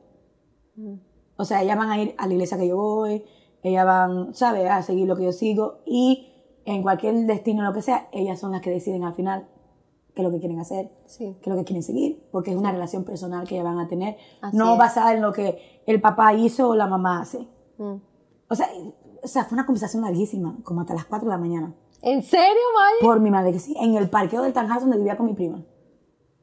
Y después que ya yo abrí mi libro, como tú dices, de mis re- todos Le mis- canté todas las todas, cartas. le canté todas. y él me cantó un par de él también. Y dijo, ok, está bien, si tú aceptas las mías, yo acepto las tuyas, no hay problema. Le dije que sí. Que Qué entonces sí podíamos ser novios. Pero mira, May, te digo una cosa, que eso que hiciste es, no lo hace mucha gente. No. O Y sea, la mayoría no lo hace, doy, entonces no. el enamoramiento, no sé Sí. qué, y cosas que son tan importantes para uno y para la otra persona, se, eh, we take it for granted. O sea, te dice, cometieron la primera vez, no lo iba a hacer otra vez. eso te, te que, Y que ya lindo. sentía como que ya era lo que venía next. Entonces tenía que asegurarme que como que iba... que todas las cosas Iba iban a estar claras, Sí. transparentes. Aquí vamos Transparente. con transparencia. Transparencia. Sí, qué lindo. Y sabía que Dios iba a usar todo esto, o sea, las diferencias que teníamos. Y no digo diferencias, somos muy diferentes personalmente, tú lo sabes, el Mm. calladitos. ¡ah! No, no, no vaya muy lo lejos. aquí. una mosca, No vaya muy lejos. Mi esposo y yo, yo le- nosotros decimos lo único que tenemos en común es que amamos a Jesús. sí, eso digo mi marido. Digo, lo único Del que tenemos bueno es que Dios fue que nos juntó, porque de ahí para allá tú y yo no hacemos por ni mezcla, ni con El aceite agua y- ni agua. el agua y el aceite. agua y el aceite, totalmente diferente. Sí, así es. Y, y, y de verdad que sí que yo lo digo, yo se imagino que él va a ver esta, esta él, él sabe, se lo he dicho, que es una bendición, a pesar de a veces las cosas Es que uno y todo, ve. Sí, es una bendición. O y sea, es su llamado de, el llamado, o sea, de estar ahí Sí, presente. sí, y él ha sido un apoyo en todo sentido. Bueno, tú sabes, yo he ido a Nicaragua, he ido aquí, he ido sin mi esposo. o sea, no he- Max en la iglesia, vigilias, hasta las 1, 2 de la mañana. Mi esposo nunca, ¿por qué? Porque ya quedó sentado. Sí. Es muy importante cuando vas a tomar una decisión importante en tu vida, hablar las cosas. O sea, dejar saber qué es lo que expectas. Sobre todo cuando decides compartir tu vida con alguien. Es muy importante porque de eso depende lo que Dios vaya a hacer en el futuro contigo. Y Dios puede tener un, un plan contigo, pero si no haces eso, entonces puede llegar a ser un tropiezo lo que hayas escogido Sí. para tu vida. Así. Y buscar la guianza de Dios también, muy importante. Sí. Esa es una decisión muy importante porque cuando jóvenes podemos estar bien ardientes y en fuego, yeah, fuego pentecostal, todo lo que tú quieras. Pero ya cuando decides de unir tu vida a una persona, Mm, te tienes que asegurar que vas a continuar con ese propósito sí. y que no va a ser una piedra de tropiezo para tu vida. Para el plan de Dios. Y para, sobre todo para el plan de Dios. Porque así es que extendemos el reino. Así es. ¿Entiendes? Así que estoy muy bendecida con mi esposo y después hay tantas historias. Uh, mis hijas, uh, los tres milagros. Maye, cuéntame, se casaron. Nos casamos, nos casamos en la iglesia, todo, el pastor Daniel me casó. pastor, Ah. de jóvenes en esa época. Eh, Ahora, jovencitas. ahora nuestro pastor es, hace 13 años, Sí, es el pastor de Christ Fellowship en español. sí. Hace 13 años ya. sí. ¿Te acuerdas el, el revolú que armamos cuando lo quitaron de los jóvenes? No quería que lo sacáramos de los jóvenes, no, No, lo queríamos dejar ahí como pastor de jóvenes. Sí. Casi El nos íbamos en huelga. es que fueron tiempos muy hermosos. Sí, o sea, muy hermosos. O sea, eh, y todos tenemos buenos recuerdos de esos tiempos de Sí, Max. muy hermoso y, y nuestro pastor, nosotros lo amamos, es un hombre de Dios. sí. Es un hombre que de verdad que el Señor lo usa Sí, mucho bastante. para recibir palabras directamente de Dios. En, es un hombre Y todavía lo sigue palabras. usando, o sea, Sí, con tremendo. los años, y yo sé que él tiene sus historias, todos tenemos otras historias. Sí, Ahora yo estoy en, en, en, en- con acuerdo con Misael, trabajando Sí. con él y todo, o sea, pero es un proceso. Ay, Dios pone a las personas donde tienen que estar. Empezamos todos juntos y Dios ha extendido los diferentes ministerios a diferentes y lugares. lo más importante, lo más importante que yo siempre pienso, o sea, consultarle al Señor. Sí, ¿En qué lugar? claro. ¿En qué lugar donde- él te quiere? Él te quiere. Eso es lo más importante. Ujú. Independiente, o sea, en todas, en todos los lugares donde vayamos, todos los lugares, todas las demo- denominaciones, todas. Sí, lo que también- sea. Yo también estaba en diferentes eh, eh, estilos de, de, de- de iglesias. En todas las partes donde nosotros vayamos, lo más importante en nosotros, uno personalmente, cuidar la relación con el Señor y estar conectado con el Señor y saber en dónde Él lo quiere a uno Exactamente. y en ese lugar plantarse y florecer. Exactamente, Y florecer. Ese, con lo que tú acabas de decir ahorita, es, es, yo creo que es el secreto a todo lo que es una relación, es algo personal. Personal, personal. Porque a veces tú estás en un lugar, estás ahí y como que dice, creces, pero como que te secas como planta porque, o sea, no estás teniendo esa relación personal, estás Sí. por el oír.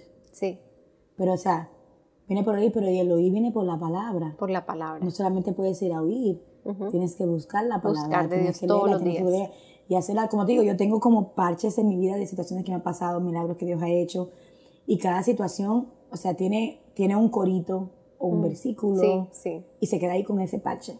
Lo que te queda, que, que, Sí, que lo la que lección, se le quede a como la uno es lección, la lo que te queda palabra. grabado del, ya sea el cambio que Dios haya hecho en tu vida, o ya que tú lo hayas sentido como un reboot, Mm. o como un, una- Un reset. un- un reset, como un, em- un comienzo nuevo, Sí, y ya, yo lo atesoro así. Yo creo que, que las cosas que he pasado, por más difíciles que puedan haber pasado, eh, han sido con propósito. sí. Y el Señor guarda el corazón. Claro que sí. Guarda el corazón de uno. Sí, y yo vi una imagen antes de ayer, creo hace tres días, de como la vida con Cristo, ¿no? en un vaso de agua. Como una persona que no tiene a Dios está en el agua así. La persona que tiene a Dios está como llorando, pero está así flotando en el agua, como esperando que, cuando estás náufrago en el, en el océano, Pero esperando que lo rescate.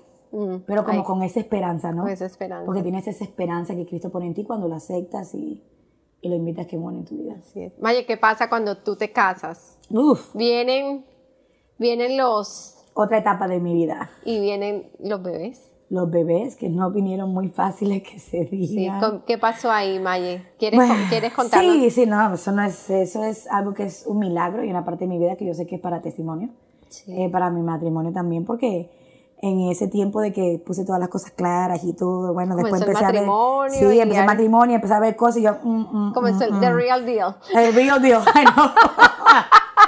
Porque, o sea, yo como apoyarme la personalidad que ya he puesto en mí, me empecé a decir, ay, no, pero yo, yo todas esas cosas las pongo en un lado, como Sí, con sí, mi aceite, ¿no? Sí, sí, Que todo, me resbala, todo me resbala, pero cuando comenzamos... Pero yo era diferente porque ya estaba compartiendo la vida con una persona, nada, te- todo me puede que resbalar, ¿no? Nada, que todo me puede, yo no puedo seguir con la misma actitud, no, todo me puede resbalar, ¿no? Um, y también creo como que no me ayudaba mucho mi, como te dije, no me crié mucho con mi papá, tuve una familia matriarcal, entonces tenía como que la iniciativa como mamá de la que siempre yo, manda. Como siempre yo, ¿no? De ir Sí. yo, de ir yo, decir yo, hacer yo, entonces como que un poquito de conflicto. Sí, Y uno en el momento pues no se da cuenta porque son patrones que a veces uno acarrea y después cuando ya tú compartes tu vida con otra persona es que te das cuenta de esas cosas. sí.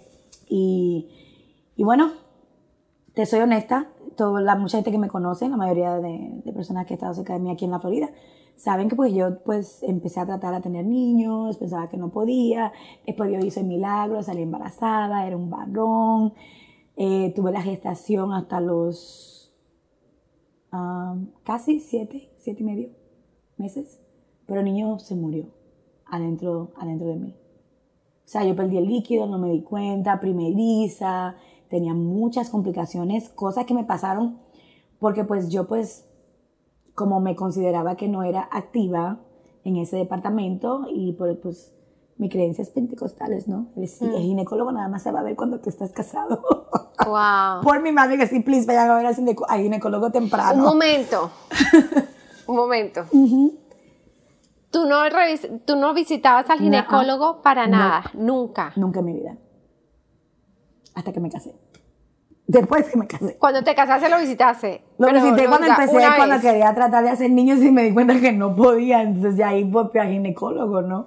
Y entonces ahí. Era o como sea, un tabú. ibas- así como que no me había creado. O sea, que nadie me iba a ver. de eso. Entonces, quedas embarazada y ahí sí te Quedé embarazada, entonces ahí empezó, ginecólogo. empecé a visitar al ginecólogo. No, antes empecé de quedar embarazada porque dije, bueno, ya un poquito más sabia, ¿no? Sí, sí. Y ya pues ya estaba casada, entonces ya como que ah, no había tanta pena Sí. de que me vieran, esas cosas así, porque como le digo, era tímida, aunque no lo crean. Sí, sí.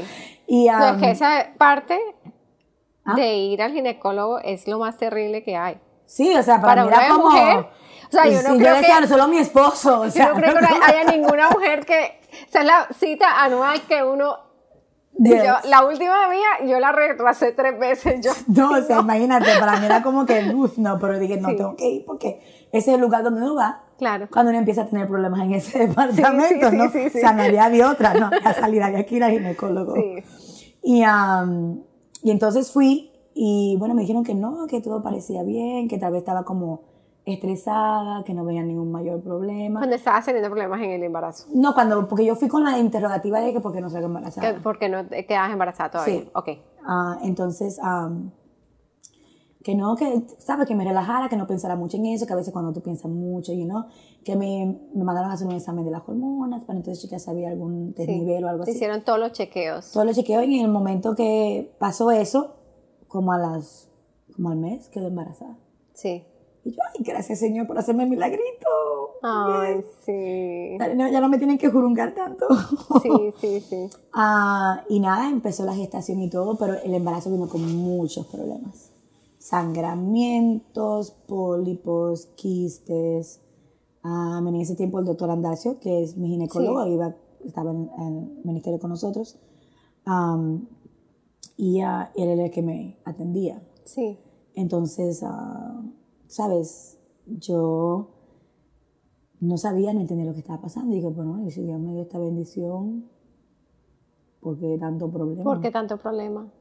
Es que no hay, para de mujer es muy Sí, duro es como tener que- problemas en el embarazo. Uy, no es. O sea, yo decía, ¿por qué? O sea, hello, you know?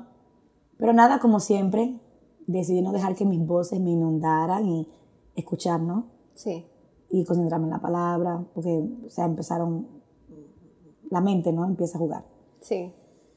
Y, am, y el pastor Misael, ah, pastor Daniel estuvieron muy cerca de mí, orando por mí, llamándome. De, de repente, cuando ya se empezó a desarrollar el embarazo, me empezaron a hacer exámenes, se dieron cuenta que yo tenía lo que se llama un incompetent cervix. Entonces, nada, se me puso en reposo. El doctor, el doctor me puso en reposo total. Reposo total. Ya no podía ir a la iglesia, que por eso me desapareció un año de la iglesia. Ya no podía ir a la iglesia porque tenía que estar en cama. Porque ya pues el niño estaba avanzando y una de las cosas que cuando tienes un incompetent cervix y el embarazo eh, empieza a crecer, él se empieza a abrir. Entonces, pues viene el niño. Sí, se no lo aguanta. Sí. Y, y yo me acuerdo que yo decía, Dios mío, pero ¿por qué está pasando todo esto? Y decía, Señor, no entiendo, pero please explícame. Y escuchaba mucha alabanza, ah, escuchaba a Lily Goodman y escuchaba a um, el colombiano. Alex Campos. Alex Campos, Dios mío, que Alex Campos era como así una voz que me resonaba todo el tiempo Qué en lindo. ese tiempo. Ah, y entre Lily Goodman y Alex Campos, pues eso tuvieron Sí, un poquito. ay, qué lindo, O sea, increíble.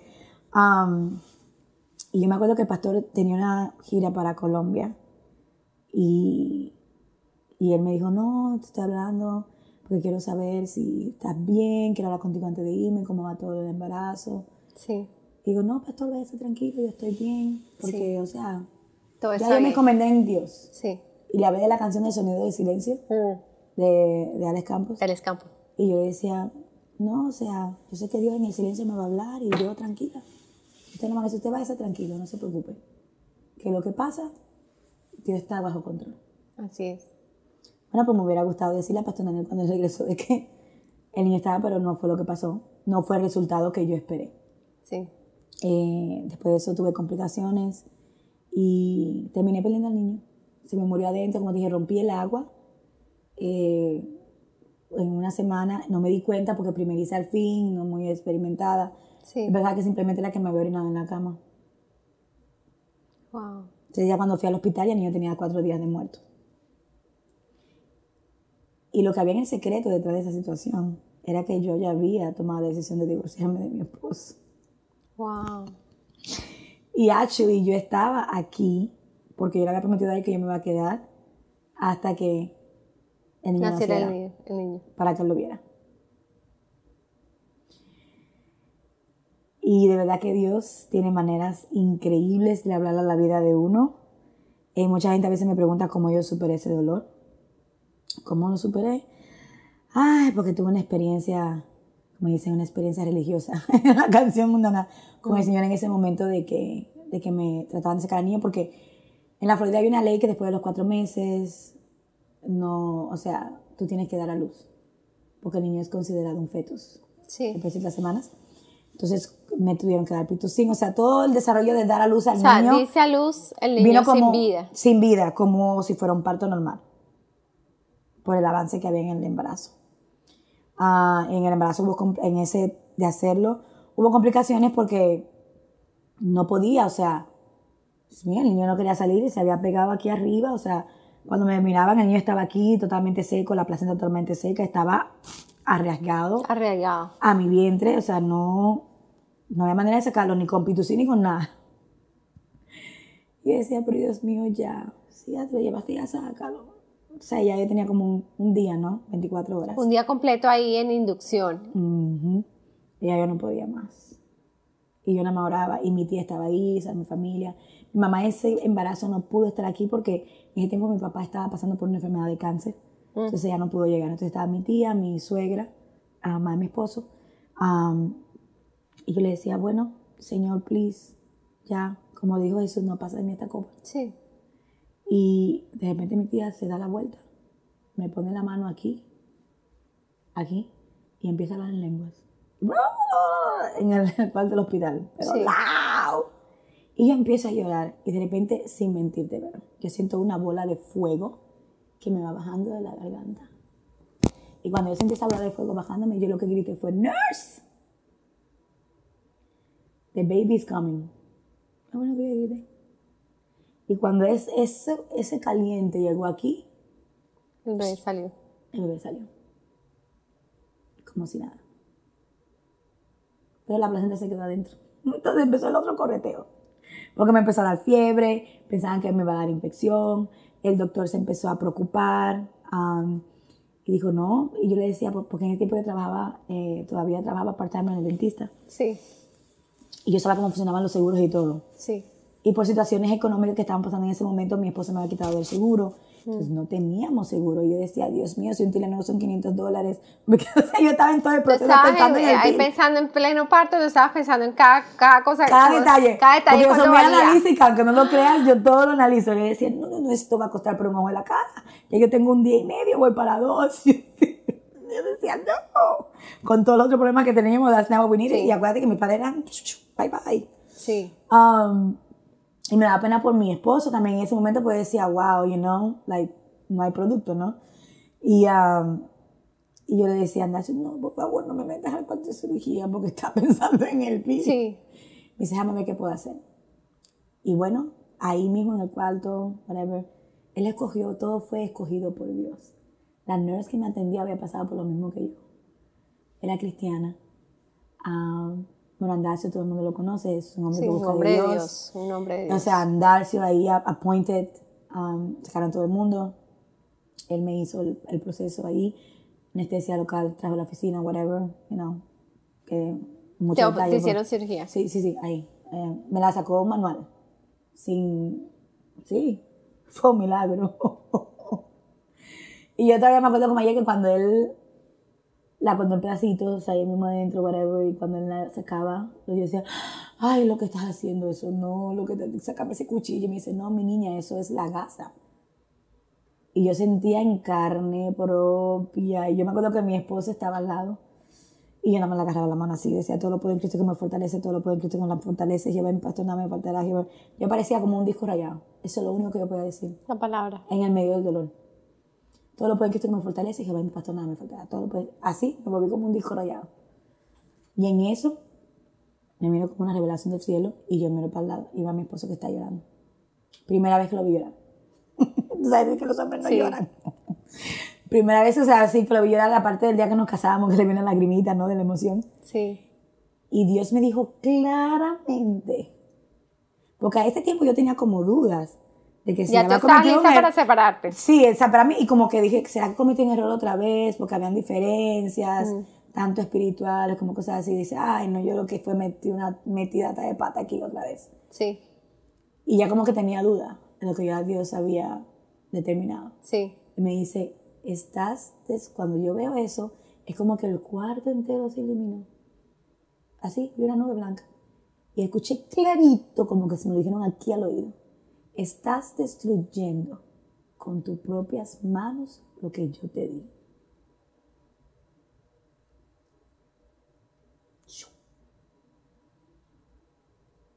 Y ahí todo se calmó. Y yo me le quedé mirando y yo empecé a llorar. La gente pensaba que yo estaba llorando era por el dolor, ¿no? No, no era por el dolor, era por la revelación que me Sí. había caído en ese momento. Por la palabra que el Señor te había dado. Porque lo sentí como una amonestación, como un regaño, pero al mismo tiempo como una confirmación y como que, Shake off. yeah, it shake it off. Y, y después me quedé así como que, ¿pero y el niño? Y ahí me quedé así. Y dije, ¿sabes qué? No voy a preguntar. Me voy a reconciliar, pedir perdón. En esos días que quedé, ya me sacaron la placenta, todo estuvo bien, me detuvieron dos, tres días para asegurarme que no me va a dar infección por el hecho del tiempo que el niño estuvo ahí. Y me quedé ahí. No, en el mismo hospital hablé con mi esposo, le pedí perdón, que sorry, que me había puesto reverde, you know, que me perdonara, pero que, que sí, que entendía que no importaba lo que pasara, que yo sabía que Dios tenía un propósito con nuestro matrimonio y que iba a respetar el tiempo de Dios, no iba a apresurar las cosas, Sí. ¿entiendes? Y él me dijo, es que yo nunca te he querido dejar, ni nada, nada, o sea, yo te dejo free, ¿me Sí. entiendes? Sí. Whatever. Y ahí empezó, yo creo que ese día fue que empezó nuestro matrimonio. Mm. ¿Me entiendes? El, el Señor tiene que hacer un Un toque. Shake it off. Un- y un toque. Tiene que venir un toque de Dios. Tiene que venir un toque de Dios, realmente. Para que Digo, voy a llegar al punto de pensar cometí un error otra vez. Esto no puede ser lo que Dios quiere para mí. ¿Me entiendes? Como así ya. Acuérdate que ya tenía como mi cosa y mi mantequilla y todo. O sea, yo era ajá, super power, ¿no? Y era como Dios humbling me down. ¿Qué pasó en el duelo del bebé? Y el duelo de bebé, como te digo, traté en ese momento de concentrarme como lo que yo estaba haciendo, que era como, sentí que era como recuperar mi matrimonio, ¿no? Sí. Reconstruir mi matrimonio. Cuando me fui, a los tres días que salí, Sí. no había hecho todavía duelo, porque yo estoy como tratando de analizar todo lo que había pasado espiritualmente en el cuarto. pasado, sí. ¿Ok? Como que no había... Porque es que me eran varias cosas. Sí, era bastante cosas. Era sí, sí, sí, era de mucho. pérdida. Era mucho. Entonces me dejaron el niño por un día, ¿verdad? ¿Un día completo? Sí. Yo tuve el niño, yo lo pedí. El día, niño. Me lo pusieron en una cajita porque, o sea, estaba como de este tamañito, más o menos. Me lo pusieron como en una cajita. Ella agarró uno de los gorritos. Yo lo tengo todavía, la cajita y todo. eh, con los piecitos y todo. Que le- Yo me lo- acuerdo. Sí, ¿te Yo acuerdas? vi, sí. Entonces, con un gorrito le hicieron como un vestidito. Yo tengo el gorrito que todavía tiene como sus cositas de sangre y todo eso. Y lo digo en personal, o sea, no lo guardo como para como un momento triste, sino porque es algo, es, un, es otra etapa en mi vida que significa mucho y que pude ver la mano de Dios a través de eso. Y no lo recuerdo con tristeza, eh, porque lo que Dios hace, Él transforma nuestro llanto en alegría, En alegría, como le sí. dice Salmos, ¿no? Entonces, am, es algo de lo cual eh, me da alegría hablar, poder comunicar a la gente. Entonces, am, lo guardé y al tercer día que salí, no había como pensado en la muerte, estaba como, como en un ambiente como, no sé cómo decirte, como así como celestial, como que en otro Era mundo. diferente, sí. Sí, como otro Era- mundo, o sea, no era- había como ni siquiera Tú te pensado. sentías en otra, Sí, sí, en sí, otra no había, ni me había otra- dado cuenta como que el niño estaba muerto, ni que lo estaba llevando a la casa, ni nada, porque estaba como que pensando en lo que en Dios tu- estaba en- haciendo en, ese, mí en ese momento. sí, en ese, en a, esa, a través de mi dolor y todo. Y cuando salgo, mi esposo me lleva para abajo y todo, y me dice, ¿tú estás bien? Y yo, oh, sí, yo estoy bien, yo estoy bien, no, sí, está bien, no te preocupes. Y, y, y yo hasta tomé al niño y todo, y lo dejé tranquilamente. Baby, no te preocupes, nos vamos a ver en el cielo, no sé qué, bla, bla. Eh, y te dan tres opciones en el hospital, ¿no? Tú lo puedes bury, lo puedes enterrar, eh, lo puedes dejar para hacer eh, Research. usos de research.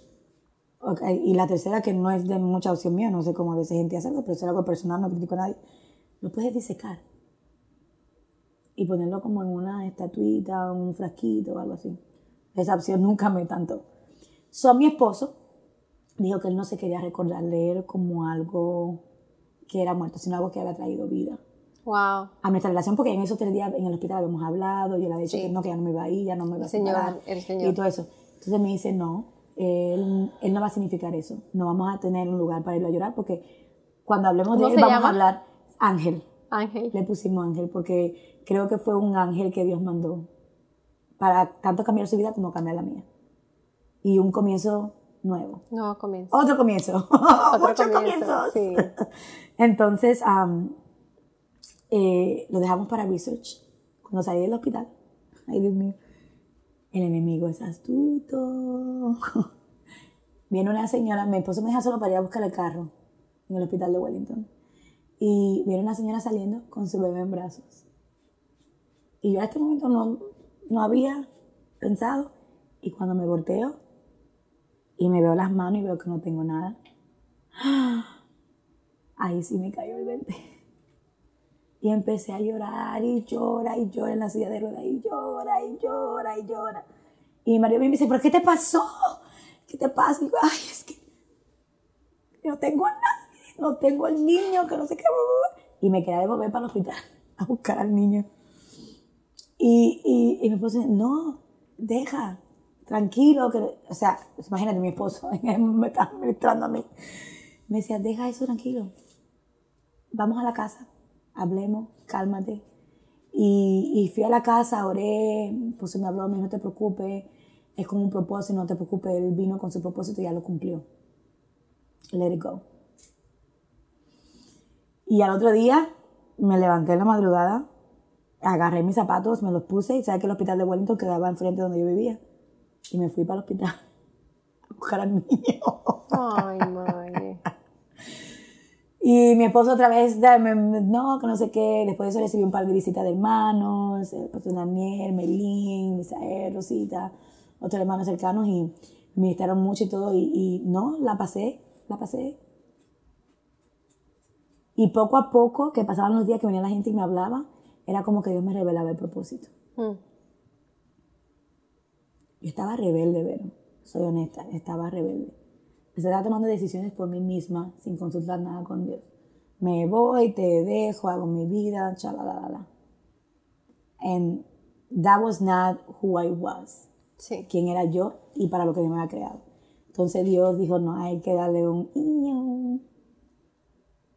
Y por eso es yo digo que a veces el dolor o las experiencias que son fuertes en nuestra vida vienen para enseñarnos, Así. para recordarnos de quién tenemos que depender. ¿Quién es el que manda? que tiene que estar en control?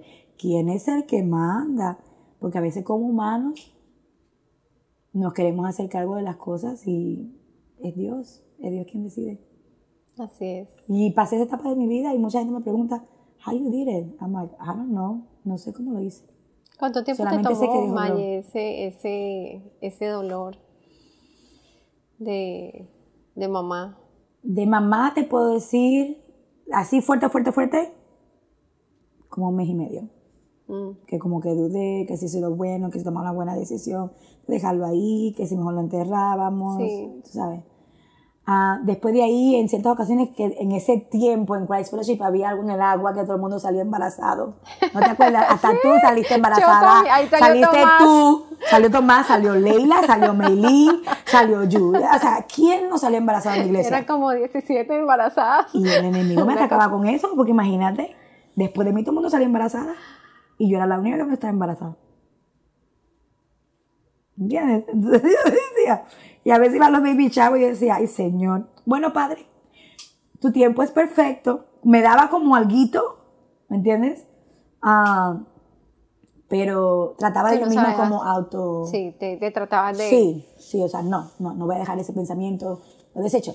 sí, sí. Mi milagro viene, mi milagro viene. Así es. ¿Me entiendes? Sí, soy honesta, sí, me daba tristeza y sentía cositas cuando iba a los baby shower y todo. Pero me regocijaba pensando que entonces ya todo el mundo Que cuando me veía a veces hasta le daba pena también cuando iba a los baby shower. Ay, Sí, porque tú eras la que ti. organizabas los baby Sí. showers, todos los baby showers se hacían en el clubhouse de tu, de tu condominio, ¿te acuerdas, Maye? Un pocotón de baby showers y tú eras la que organizaba no, todas las fotos de los baby shower de esa generación que nació en, el- en en el, el, mismo clubhouse de lugar. mi casa. Qué tremendo, qué tremendo. O sea, imagínate. El Señor Yo tratando. era la y tú ahí, en y el yo corazón. ahí, sí, como que, sí, tenía mis cositas y todo, pero decía, no, mi milagro viene también. Así es. Dice mi milagro, yo lo voy a esperar. Confiar en Dios. Y así fue, después vino Sari. Como al año que ya ustedes, cuando ya todos los bebés de ustedes están nacidos, como a los seis Nacieron. meses, ¿se acuerdan? Cuando el ginecólogo se desocupó. Claro. desocupó de esos partos. es que eran Sí, porque estaba demasiados. busy. It was too many, no, no cabía yo en la lista. ya, y yo como ya le había pasado un poco un trauma conmigo, es como que vamos a darle un break contigo. Sí, porque sí. yo, o sea, lo mío es un problema. Sí. Entonces vino ya Saraí, que fue un milagro, o sea, una felicidad cuando Saraí, llegó. tan bonita. Saraí, princesa mía, dije, sí, ella va a ser tu princesa, Qué lindo. princesa tuya. Y era uno de los nombres que tenía en la Biblia. Qué lindo. de uh, del 99 que le dijeron María se estos nombres. Y la condición que me puso es que si era una niña, una de ellas se tenía que llamar Oneida. Porque ese era el nombre de su hermana que se murió de, de cáncer, ¿no? Mm. Bastante jovencita, que fue una mujer fuerte, batalló mucho y él la admiraba mucho. Y decía, ay, pero eso, ¿sabes? Que dicen a veces que los nombres tienen que tener mucho cuidado. Mm. Porque si le ponen nombre como que acarrean a Sí. veces las cosas. Y yo, "Eh", como que no. Oré mucho hasta que me sentí confortable. Y sí, le pusimos Saray Oneida.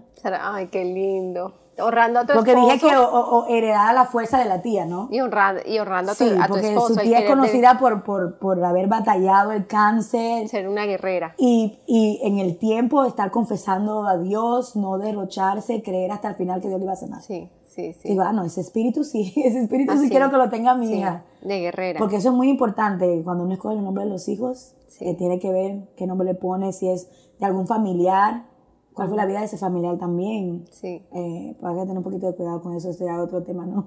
Otro, otro tema. Otro tema, pero es muy importante, paréntesis. outside. Pero entonces vino Saraí. El plato de Saraí también se dio con problemas. Ya como se sabía mi situación, ya pues era diferente. Entonces ya desde que salió, el doctor dijo, no riesgo contigo, para la cama. Nueve meses en cama. Nueve meses en cama. Ya. Por eso me desaparecí de la iglesia. Han sido las únicas ocasiones donde yo no estaba en la iglesia, cuando estoy embarazada. Esos fueron Sí, tus. dan cuenta. No, esos, un esos fueron tus sabáticos. Mis sabáticos, pero ¿qué sabáticos? ¡Uh! sabáticos de año. Wow. Entonces, nueve meses en cama. Pero llegó Sarai. Y llegó fuerte. O sea, llegó fuerte. Nació antes de tiempo. O sea, por el problema que tengo, tienen que sacarlo antes de tiempo porque ya cuando se pone muy grande el embarazo, entonces empieza a pesar. Entonces hay que, Es más cuando complicado. empieza a rasgar, entonces tienen que sacar los puntos, abrir y hacer la cesárea. No puedo pujar. hay que cesárea. Sí, qué tremendo. Pero vino Saraí y, ah, y Saraí fue, wow. Es un- alegría. Matías ama a Alegría. Dice, sí. "Mami, esa No, ella también habla". así. Vamos a ver cómo habla. ¿Cómo habla? Matías la No, tuve en el, imagínate. en el summer Es que yo creo que ella hablaba mucho porque imagínate, yo en el embarazo ella me la pasaba hablando y dándole gracias a Dios y yo le hablaba mucho. ¿Me Sí, entiendes? Y le decía lo contenta que me sentía y que Dios, el milagro que había hecho. So, y yo creo que por eso ella habla mucho. pero es hermosa. Sí, Es es, es, hermosa. Y no, y Sa- Saraí trajo mucha alegría, pero el mismo tiempo de estar en cama, entonces ahí pensó como también otro proceso financiero, porque estable house imagínate. Claro. Ah, perdimos mucho dinero y, y era, again, depender de Dios. Pues imagínate, uno trabajando y otro en cama. Tremendo, Maya. Y teníamos a mi suegra enferma de leucemia, eh, you name it. Todas Todas estas- las complicaciones, no solamente físicas, sino Todo, te agregaban, pero no, en ningún momento dudamos, seguimos, batallamos con toda la fuerza. Y ya estaba el matrimonio resale. No, pues, mija, imagínate, ya después de lo que había pasado, imagínate. Estaban firmes. Ya era ahí. cordón de tres dobleces, como dice la palabra. Sí, pues imagínate. Y yo digo que eso es lo que a veces me admiro, que, que yo siento como que mi matrimonio empecé como al revés. Pues sabes que tú empiezas, sea, mi matrimonio empecé, vivía con la, mi suegra, la hermana de mi esposo, y, y como que empezamos como con, con la parte 2. Entonces ya después, cuando vinieron los hijos, como que empezó la parte 1. La parte uno, sí. Eh, fue como así como que diferente, ¿no? Ah, Pero lo doy gracias a Dios por todo. Sí. Y hasta aquí nos ha ayudado el Señor. Vino Sarai, después vino Zoe, que fue también el periodo Divina. que se acababa de, acabamos de enterrar a mi suegra y todo eso, o sea, eh, mis- Vino, vino, vino otro, otro nacimiento Otro en medio de, de, de despedir, again, despedir. again, ¿ok? Como, la- lo que está pasando hace- ahorita. Como el, como el Señor hace las cosas. Ujú. Entonces a Zoe le pusimos Zoe, pues significa New Life, New life. nueva vida. Qué lindo. Digamos que Zoe vino a darnos nueva vida otra vez. Ya teníamos a Sari, que era nuestra luz, nuestro milagro. Entonces ya habíamos pasado por muchas pérdidas. Sí. Y entonces vino Zoe, again, inesperada, no era que estábamos buscando, tampoco estábamos invitando, pero no era como que estábamos planeándolo. Sí. Y vino Zoe a darnos una nueva vida. Qué lindo. ¿Qué Y lo pasa? mismo.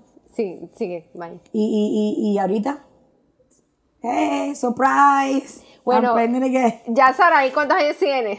Ahí tiene 10, 10 años. 10, Zoe tiene 7. 7. O sea, a los 3 años el Señor te bendijo con una nueva vida, todo. Y Con ya yo estaba nueva- porque contar dos cosas que me pasan, porque yo agarrada de fe y todo el Señor, pero los embarazos no es algo que yo disfruto tampoco. Sí. De- Porque no, es una nueve- época que me tengo que mantener firme, meses. creer en Dios. Sí, y pero es que nueve meses en una persona en una cama, o sea, cualquiera. O sea, o sea, no es algo que yo disfruto, entonces tampoco no es algo que yo busco. Exactamente. ¿Entiendes? Entonces ya tú O sea, estabas, después de Sari, yo, yo no quería tener más. ya tú después vino estabas lista, se cerró la fábrica. Ya se acabadita, cerradita. ¿Y qué Cerra. pasa después? Cuéntanos qué pasa después. Es que el señor es tan chistoso. Mira. ¿Qué te explico? Yo te- por los problemas que tengo y todo, entonces yo, claro, después de eso siempre me psiquiatra con el ginecólogo, whatever. En diciembre del 2000, estamos en el 20, ¿no? El 2019. Estamos en el 2020, Maya, Ok. nunca se nos va a olvidar este año. A mí tampoco se me va a olvidar. Olvídate. Bueno, en el 2019, como por ahí por noviembre, no, como por octubre, ¿no? Voy a la ginecóloga y me dice, mira, me va a recomendar unos ejercicios para mi problema. Ten- tengo, ten- bueno, tengo. Bueno, confieso que no, no lo tengo. Yo creo que Dios ya se lo llevó también con todo esto que pasó. Un prolax muy grande. Entonces, me, me estaba recomendando que lo mejor era en mi caso, ya que no tenía planes ¿Qué es de prolax? tener más niños. Prolax es cuando tienes una deficiencia en los órganos del útero, en la matriz. Está todo caído. como están- Está todo caído. están todo caído, Abajo. O sea, ah, me hizo, bueno, me di- en el tratamiento que me estaba poniendo me dieron unos ejercicios para hacerlo, me dieron una maquinita y todo. Me dicen, bueno, ya tú no vas a tener más niños, ¿verdad? Y digo, no, claro que no, doctora. O sea, hello. Ya después de todo lo que pasa y miren los problemas, ¿cómo yo me voy a- otra vez a ponerme nueve meses en cama? Doctora, ¿por qué me hace esa pregunta? Sí, ya. O sea, no mi historial de tres, de tres enciclopedias. Sí, o sea. y- Oye, cuando sale la doctora con el, el historial. Sí, le digo yo, no, no, no. Entonces me dice, te voy a decirlo con tu esposo. En tu caso, si ya no vas a tener, ya opérate. Sí. Total. Porque al principio tratamos con mi esposo hacerlo natural, hacer los ejercicios, orar y ver, ¿sabes? Si Sí. algunos planes de Dios, arreglarlo el mismo, que el tiempo lo ve. Pero no pasa así. Sí. Y a veces cuando tú pides una cosa y no pasa, let it go. Let it go. And keep going. Vas a estar aquí hasta el tiempo que tengas que estar aquí. A veces el Señor sana, así. Sí, de a veces repente. el y a Señor veces usa no. al médico Sí. para operar Sí. un tratamiento. Claro, a veces no, a veces mi mamá, personas, mi mamá como ella, ella lo dice de broma, pero yo sé, mami. Dice, no, es que ya tiene un aguijón con eso de la osteoporosis y todo eso. Sí. Pero ahí está. Así, Y, con su dolor y todo, sus pastillas, lo que sea, pero ahí, no deja de alabar a Dios. así es. No deja que eso la achaque. Así ¿Entiendes? Seguir caminando, que Dios sabe lo que hace. Así es. Confiar, es lo que se llama, es confiar ciegamente en el Señor. Bueno, Entonces, Maya, ¿qué pasó? ¿Qué pasó? Entonces, ya tú dijiste, ya en me voy a diciembre, operar. en octubre, si ya yo dije me voy a operar, pero mi marido no estaba seguro, entonces en el tiempo que no estaba seguro, Ya cuando yo fui ese tiempo, después me quitaron por lo que yo tenía para cuidarme, ¿no? Prevenir, whatever, que no tuviera niños. Entonces, no tenía protección, ¿no? Te quitaron la protección Sí. para prepararte para la cirugía. Para la cirugía, comadre, ¿ok? Ay, Entonces, en madre. eso vino Christmas, aquí en Christmas siempre hay gastos, que viajes, que regalos, que no sé qué. Y como todos, todos se sambran aquí por los insurance, you know, siempre tienen su copago y todo. dije, ay, déjame esperar después de Christmas para hacerme la cirugía. Porque, you know, para poder disfrutar la Navidad tranquila, porque no quiero estar operada durante Sí. las festividades. Sí, ¿quién va a querer eso. en tremenda... en- Sí, ¿Quién va a querer estar en cama durante la Navidad? No, para nada, ni Thanksgiving, o sea, no, no, no, no. Y a mí que me encanta tanto las fiestas y andar en familia, hacer reuniones. Bueno, se pasó Navidad, enero. Cuando por el finales de enero llamo a la doctora, me dicen ah, que la doctora se retiró. Tremenda doctora, la doctora Bone. Mucha gente la conoce aquí. Y yo, ¿y ahora quién me va a operar? Entonces, en el proceso de yo llamar, encontrar un nuevo doctor y todo eso, ¿quién crees que llegó? COVID. Vino la pandemia. La pandemia, el COVID-19. Y yo dije, bueno, cuando vine y todo, como que se me olvidó lo de la operación, se me hasta olvidó que yo estaba sin protección, nada. Se me olvidó todo porque era como tanto para um, take in desde el principio, Sí, con todo lo sí, que estaba pasando, sí. que lo que menos me preocupaba ahorita era mi cirugía o que fuera yo a caer embarazada, todo porque, o sea, según yo, yo ya había terminado y Dios también había terminado y Dios tiene eso en sus planes para mí. Sí. Ay, me tengo que reír. Y entonces, Maye. Después empiezo como por ahí, por- de- ah, porque cumplí mis 40 años, ¿verdad? Entonces, uy, Durante la decía- pandemia. Sí, en abril. Yo decía, ay, 40 años, uy, qué heavy se siente. Porque siento así como espíritu que- oye, joven, no sé. no. Bueno, todo el mundo dice, pero si nada más son 40. Todavía no tiene 50. Ay, pero no sé, lo siento así como pesado, los 40, como que, ay, me Como faltan que 10 te- años para la, la mitad del centenario, ¿no? Oye, pero Maye, te sentías que muy cansada. No, no, no, ¿O que sentía como, no, yo digo que era, creo que era porque lo que mi espíritu venía, por lo que venía, que lo sentía que estaban pesados. Sí, ay, Maye. Ay, Maye. Y me empiezan a dar unos calores y unas cosas, y bueno, empezó la pandemia, bueno, ustedes saben que hemos estado live con mis en la iglesia y todo, Sí. en Christ for the también, y yo iba a los servicios y todo, y yo, ay, Dios mío, no, no, no, es que yo tengo que tener menopausia porque yo no aguanto estos calores. Y yo andaba la a dar iglesia, Ay, unos calores. calores. Y yo decía, no, esta menopausia me está consumiendo. Entonces empecé a leer, porque lo que más yo tenía fuera de mi mentalidad es que fuera a ser un embarazo. Tú comenzaste a leer acerca de la menopausia. Y sabes que la menopausia y el embarazo tienen síntomas bastante Sí. parecidos. Sí. Y dije, no, es menopausia. Es menopausia. Entonces, como yo soy irregular y todo eso, entonces no me puedo chequear en lo que es mi ciclo menstrual Sí. para saber si falta un periodo, estoy Sí. embarazada o algo así, porque No, eso no funciona esa- conmigo. De esa manera no Eso no funciona conmigo. Sí. Bueno. Y yo estoy en la iglesia con lo de la menopausia. Todo el mundo, ay, Maylene, tú estás muy temprano, que no sé qué. Y una, una que otra hermana me decía, ¿tú estás segura que no estás embarazada? Ay, no, yo. Yo embarazada, pero por No. favor, no. Eso ese departamento ya está cerrado para mí. El Señor sabe que yo no puedo estar en ese departamento. El Señor no quiere que yo esté en ese departamento. Esa no es la voluntad del Señor. A veces uno hace la voluntad de uno crea, Crea. lo que uno cree que es la uno voluntad de Dios. Bueno, me pasé toda la Acuérdate que los doctores estaban cerrados, yo no podía hacer cita. Entonces todo era yo diagnosticándome, Ay, Maye. qué preguntando a quién conocía, que se vaya a medicina. Bueno, sí, tus síntomas sí pueden ser, que no sé qué, no sé cuánto. tremendo. Tú mirando a ver qué ibas a tomar para la menopausia. Yo, no, yo empecé a tomar unas medicinas naturales y todo para la menopausia. Ay, no puede Así ser. porque yo me diagnostiqué yo misma. Yo tenía menopausia. Ay, no. Cuando como en junio que empiezan a abrir las cosas, mm, llega el cumpleaños de las niñas, el doctor ya estaba abierto. Y llamo a Andarcio. me dice, porque ya yo me estaba tratando con la doctora Bond, porque ya es una especialista, ¿no? Ya Sí. no era simplemente ginecólogo. Ay, y digo, es que yo creo que tengo menopausia. Me dice, ajá. ¿Y por qué tú dices eso? Ay, le empecé a decir los calores, los síntomas. Ok, venga a verme, vamos a hacer tu estudio. Voy, yo llego. Ay, no, sí, por favor, chequeme porque esta menopausia me tiene, de verdad que sí, no me soporto. Ay, Maye, no puede ser. Me imagino la cara de- del doctor Andarcio. Mira, cuando me hace, ¿sabes? Cuando tú vas, te hacen el examen de la pipí, whatever, you know, Sí. sale positivo. Entra, entra él al cuarto. Porque no te dan el resultado, es que entra y él te dice, bueno, ¿qué te puede decir? Felicidades. Y yo, ¿qué? ¿Qué? Felicidades porque tengo menopausia. O sea, ¿cómo me vas a felicitar si yo no aguanto los calores? Me dice, no, no sé cómo decirte esto. Yo sé- o sea, yo sé que no será la persona más propicia, pero estás embarazada. A mí se me cayó la vida cuando él me dijo esa palabra. Dije, ¿y tú me estás felicitando? Me dice, mija, Dios lo mandó, hay que tenerlo.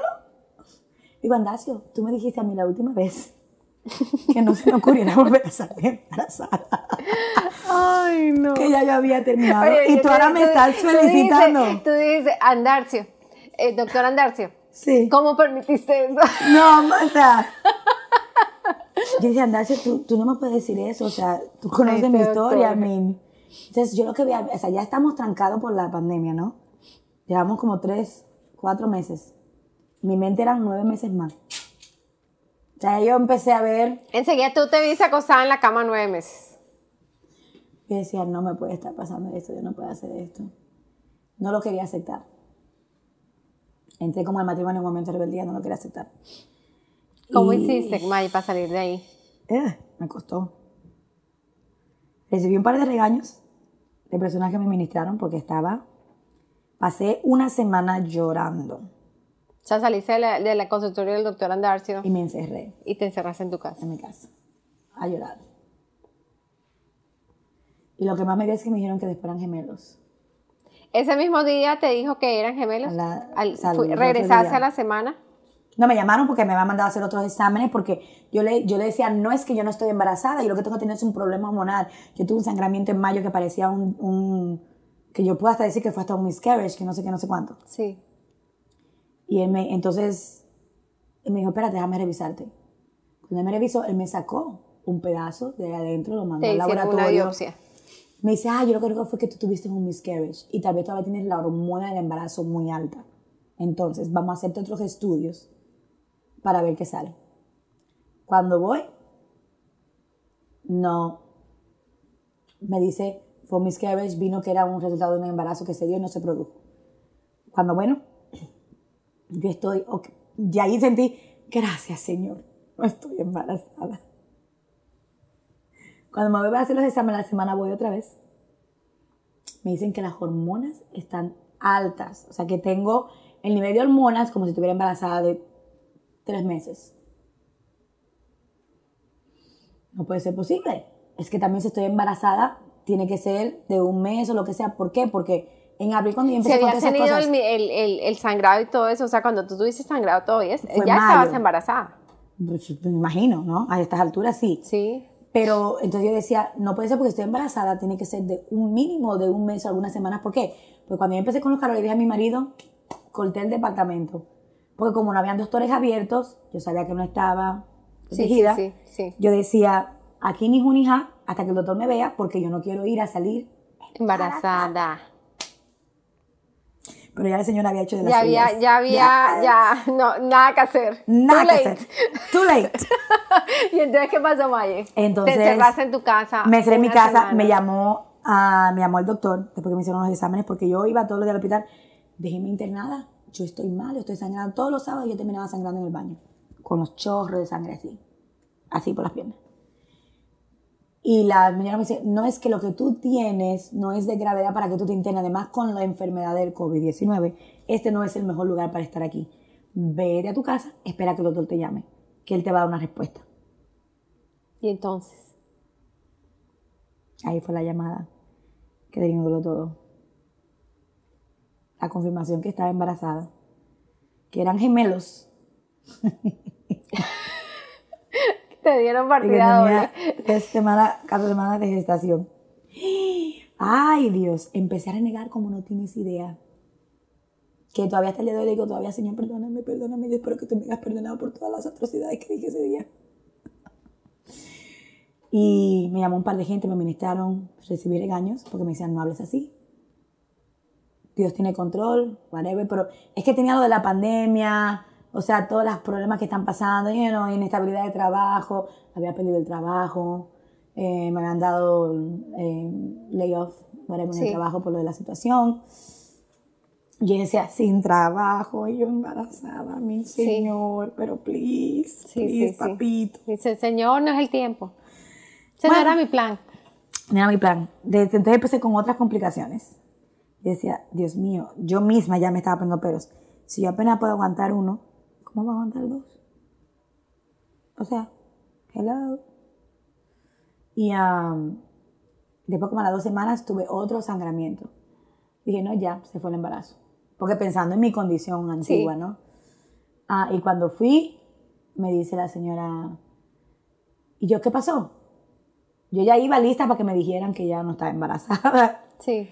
Me dice, bueno, no, no, everything is fine. The baby is fine. Y yo, ¿the baby? O the babies? No, me dice, the baby. Y yo, like, one baby. Me dice, where's the other baby? ¿Cuándo está el otro niño? Me dice, no, tú nada más tienes un niño.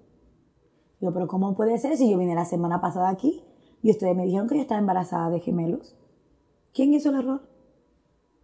Dice, bueno, yo no sé qué pasó. Yo lo que te puedo decir es que tú tienes un solo bebé en tu estómago en este momento. Ay, ahí me dio el otro ataque. Porque yo digo, ahora me estoy bebiendo loca. Y yo decía, pero ¿cómo puede ser posible? Bueno, empezaron a analizar todas mis eh, hormonas. Sí había otro fetus, pero supuestamente sufrí de un síndrome que le llaman el Vanishing Twin Baby Sí. que antes de los tres meses el otro fetus deja de crecer, se, se deforma ahí mismo en la placenta y bueno, se vuelve parte de tu, Sí. de tu sistema. sí. Y, yo Y decía, entonces está un "Wow, bebé. Está ahorita un bebé. Un bebé creciendo en el vientre Creciendo de lo más bien en un, en un cuerpo renovado porque ninguno de los problemas que he tenido con los otros embarazos están presentes en este embarazo. Eh, Con otro embarazo nunca trabajé. Un ahora embarazo trabajo. sano.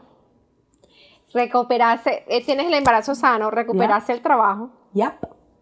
Que había perdido. que habías perdido durante... Me- y me, a pesar de la situación que para ellos pues puede ser un riesgo, yo llamé, no sé, que ese día cuando me dieron la buena noticia que no iba a tener que estar en bed rest ni nada, que me hicieron todos los ex- exámenes, que yo misma me quedé anonadada, y yo le dije al doctor, ¿tú estás seguro que tú estás chequeando mi expediente? Porque mi expediente Sí. tú lo abres y es como así un libro, como una enciclopedia. Y me Sí. dice, me dice, sí, Mayeli Mejía, y yo, sí, pero, mamá, tú me estás diciendo que yo no tengo que estar en bed rest. o sea, como Sí. que eso para mí no es normal Sí. Y me devolvieron, llamé al trabajo y no sé por qué sentí, o sea, sentí como que en esas tres semanas mi mundo se estaba derrumbando y eso fue un viernes, que me dieron todas como esas buenas noticias así de un shock Sí. y sentí como que Dios restituyó todo en un día. En un día. Te cambió el Regresé al trabajo, mira, cambió. regresé al trabajo, eh, bueno, el embarazo Ese se presenta normal, llamé al trabajo y me dijeron, bueno, mira, qué bueno que llamaste porque justo una persona se acaba de transferir y hay una posición disponible y si la quieres es tuya, pero no es la posición que tenían antes, pero es esto. Yo, no, no, no, sí, yo la quiero. Porque yo decía, no, tengo que quedarme con el seguro, porque imagínate con el embarazo necesito el seguro. Estaba sin seguro, estaba sin trabajo, había aplicado para el unemployment, no había recibido ni siquiera el primer cheque y habían pasado dos meses. Sí, sí. Yo decía, no, tengo que regresar a trabajar. Entonces, un viernes Todo. recibes la el- de regreso todo lo que habías dice. perdido Sí, en un día. en un día. En el Señor día. hace, bueno, Todo. listo, ya, re- ya aceptaste mi voluntad. Ese es el secreto. Y ese fue el secreto, porque estuve tres semanas renegando y me me ponía a llorar, no podía hablar. No podía pronunciar la palabra embarazada. Porque no podía, no quería aceptar que eso era lo que Dios tenía en planes para mí. Con los planes que yo ya había hecho, regresar a Nicaragua, a mí, you know, todo un montón de cosas, ¿no? Viajar, hacer un viaje con las niñas y todo, era como que, o sea, para mí, o sea, estar embarazado un año, que como que tiene que tomar sabático, cuidar. No era parte de tu agenda. No, para nada. Entonces, ¿qué pasa cuando recibes y eh, abrazas el plan de Dios? todo se arregló. En un día todo se arregló. Una simple oración, porque me cansé como de pelear, de batallar, ¿no? De Ese día quejarme. te levantaste y oraste diferente. Ese día me levanté, oré y no fue nada largo, ni reprendiendo demonios, ni nada de eso. Me levanté y dije, haz conmigo lo que quieras. Yo estoy renegando y siempre te digo que hagas conmigo lo que quieras, que hagas con mi vida lo que quieras. haz lo que quieras conmigo. No voy a renegar más. Voy a embrace, ¿cómo se? Eh, abrazar Voy a abrazar. tu voluntad. Voy a caminar hasta donde tenga que caminar, voy a seguir con este proceso hasta donde llegue, ya sea que se quede el producto o ya sea que no se quede. Y pase lo que pase, te voy a glorificar. Amén. Porque ya lo hice una vez, lo puedo hacer una segunda vez. Así es. Oraste, una oración genuina delante del Señor. Sí, y fue, no fue nada de una hora, de media hora, fue algo sincero, pocas palabras, few words, lindo. unas cuantas palabras y ya, dije ya, solté, solté la, la pelea con Dios. Dejaste de pelear. Sí, dejé de Porque pelear. uno pelea solo, Sí. porque- Porque Dios está ahí como que, bueno, tú puedes pelear, pero yo no voy a cambiar los planes que ¿Hasta tengo para ti. Estoy aquí esperando a ver Sí. cuándo vas a Esto se va a dar hasta lo largo que tú quieras, porque ya yo decidí qué es lo que va a pasar. Entonces, ¿qué? Entonces, El día va- que lo acepte, entonces las cosas empiezan a funcionar mejor. Vaya, entonces ya haces esa oración y vas a tu consulta, te dicen todo ese embarazo está perfecto, normal, vas a tener un embarazo normal. Después Por viene- preveniencia me hacen el Soul Clash, que es la operación que se hace cuando tienes el problema que yo tengo. por, por prevención. Por prevención. y después llamas a, a tu trabajo antiguo y dices si Sí, todavía tienen hacerte la algo, posición y todo. Te, te dice, ups, acaban de abrir una posición, ups. aquí está para La ti. mera mera directora me dice, llama, que creo que hoy salió algo disponible, pero háblate directamente con la directora. Y yo llamo y sí, me dice, va, mira, justo, pero no es la edad con la que tú trabajabas antes, pero esto es lo que hay. Sí, And guess what? Ah, cuando me pediste el embarazo yo decía, bueno, señor, ¿qué quieres hacer? ¿Será un varón? Porque el primero que pedí era varón. Y entonces yo decía, me quedaba así, bueno, en mi clase hay puros varones. solo varones. Solo varones. Como Dios entrenándome, porque yo no tengo experiencia. Como- con- Ay, y en mi familia lindo, no hay muchos varones tampoco. Qué lindo, qué lindo. ¿Me entiendes? Y yo decía, y todo el mundo me dice, ¿viste cómo es Dios contigo? Tu casa está llena de puros varones. Qué lindo. Y cuando Y hicimos el gender reveal, vas a se dio cuenta recibir- que era varón. Varón. Varón. ¿Cuál es el nombre? Se llama Sebiel. Significa la gloria de Dios. Sebiel, Sebiel. Z-E-V de Víctor. Víctor. Sebiel, Ah, qué lindo. Biel, eh, I, I, en español. I, E. Sebiel. Sebiel, qué Significa lindo. la gloria de Dios y gacela de Dios. O sea, me leí todo un libro del nombre.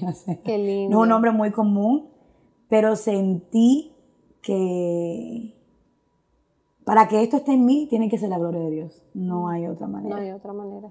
There's no other way. No hay otra manera que pase. Qué lindo. Y ahora estoy en este proceso. Pero feliz, porque no estoy en cama. Ay, qué, qué bendición. El Señor te dio el regalo Sí. y así. Ven, sí, los mismos doctores me ese dicen que- como que tu cuerpo está renovado. Qué lindo. O sea, es... Solo Dios puede hacer eso. Ellos mismos me dijeron, we're gonna go. O sea, vamos a ir, vamos a seguir el proceso. Se presenta Los como un embarazo normal, de- los de protocolos cuidado. y todo, por prevención, el cerclaje y todo, pero tú estás bien, tú puedes trabajar. Claro, no. Como que mujer embarazada me ha dicho que no puedo hacer cosas pesadas, nada de eso, pero mira, comparada con mis situaciones pasadas, pues o sea, yo cojo lo que venga, lo que venga ahorita. Sí, sí, sí. Eso lo estoy disfrutando porque es diferente. Qué lindo. ¿Qué dijo tu esposo? Ay, mi esposo está feliz. Ahora un varón. Un varón, o sea, Ay, el- ahora va a venir el varón de papá. Digo, Dios es chistoso, porque me siento a veces como, como Abraham y Sara.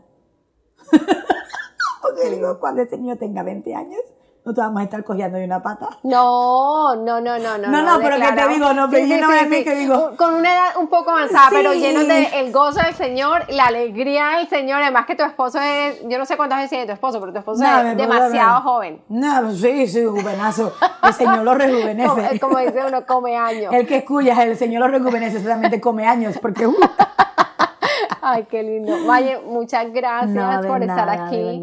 Qué testimonio tan hermoso. Eres una mujer de Dios que admiro muchísimo. trato. Me encanta esa alegría con la que, ese gozo con la que siempre que te dio el Señor, te da el Señor diariamente, es, ha sido una bendición, una princesa del Señor. Y Gracias. donde llegas, inundas todos los ambientes con ese gozo que sabemos que viene de parte de Dios y lo que el enemigo quiso apagar, el Señor, el, el Señor no, no lo, el Señor no va a permitir eso y no lo permitió. Y aunque tuviste tres semanas de, uh, de Ay, de pelea, rebelde. eh, otra vez el Señor restauró, nuevo Sí. comienzo y todo para darle gloria al Señor. Amén, y ese, ese bien viene con un propósito Uh, sí. precioso. Y bueno, Yes. este, vamos a estar acompañándote en ese embarazo. Es verdad, ya digo parte dos cuando nazca, es El lo que viene en la película. y todo, Sí, ay Dios mío. Pero no, sí, yo creo que gracias por la invitación también. Eh, me siento privilegiada de estar aquí, poder compartir Sí. un poco de, de- de mi vida. Y, y creo que lo principal es la confianza en Dios. Bien, Nunca dudar. nunca dudar. Que, como dicen en inglés, God knows best. Sí, Dios sabe mejor. así es, así es. Y tu, tu caminar con el Señor es, lo representa, lo representa. Exacto, eso es lo que quiero, esa es la huella que quiero dejar. Así es. de que cuando hablen de mí en un futuro, que digan, wow, ella nunca dudó. Sí, Aunque estuvo, la tumbaron, se paró, pero nunca dudó. sí, Permaneció. permaneció. y No, le eso pido es- a Dios que, que sea así, que, que me dé fuerza hebrea, que me dé lo que sea, vigor, para que siempre sea así. Ese es mi propósito más que cualquier fama, cualquier cosa, sino que me recuerden como eso. Y es muy hermoso eh, cómo el Señor te usa a través de la alabanza, a través de... O sea, Sí, cómo esa no llevas, cómo cómo llevas el, el- al pueblo de Dios al, al- a, a conectarse con el. Señor. Eso es un regalo muy lindo que eh, le doy gracias a Dios por tu vida, Maya. Gracias. ¿no? Sigue Gracias brillando para Jesús. Gracias, y ahora con otra cría. Sigue haciéndonos reír, así como nos hace reír y, y, y- A ver cómo me va con el stroller y el car otra vez. y sigue es- ese sparkle, o sea, cuando donde tú pasas vas dejando esa luz de Jesús, Es el brillo de Dios. el brillo de Dios. Cuando uno deja que Dios sea el que transmita y uno de verdad se rinde. Mm. Que a veces uno como dice de la pelea, pero no se rinde y deja que Dios sea que haga. Gracias, Maggie, por dejarte No, gracias por Señor. invitarme. Estoy feliz de estar en EcoChat. No, súper chévere. Bueno, esperamos que este programa haya sido de mucha bendición para ustedes. Recuerda que esta historia de fe estará disponible en YouTube, en Spotify, en iTunes, en Google Podcast.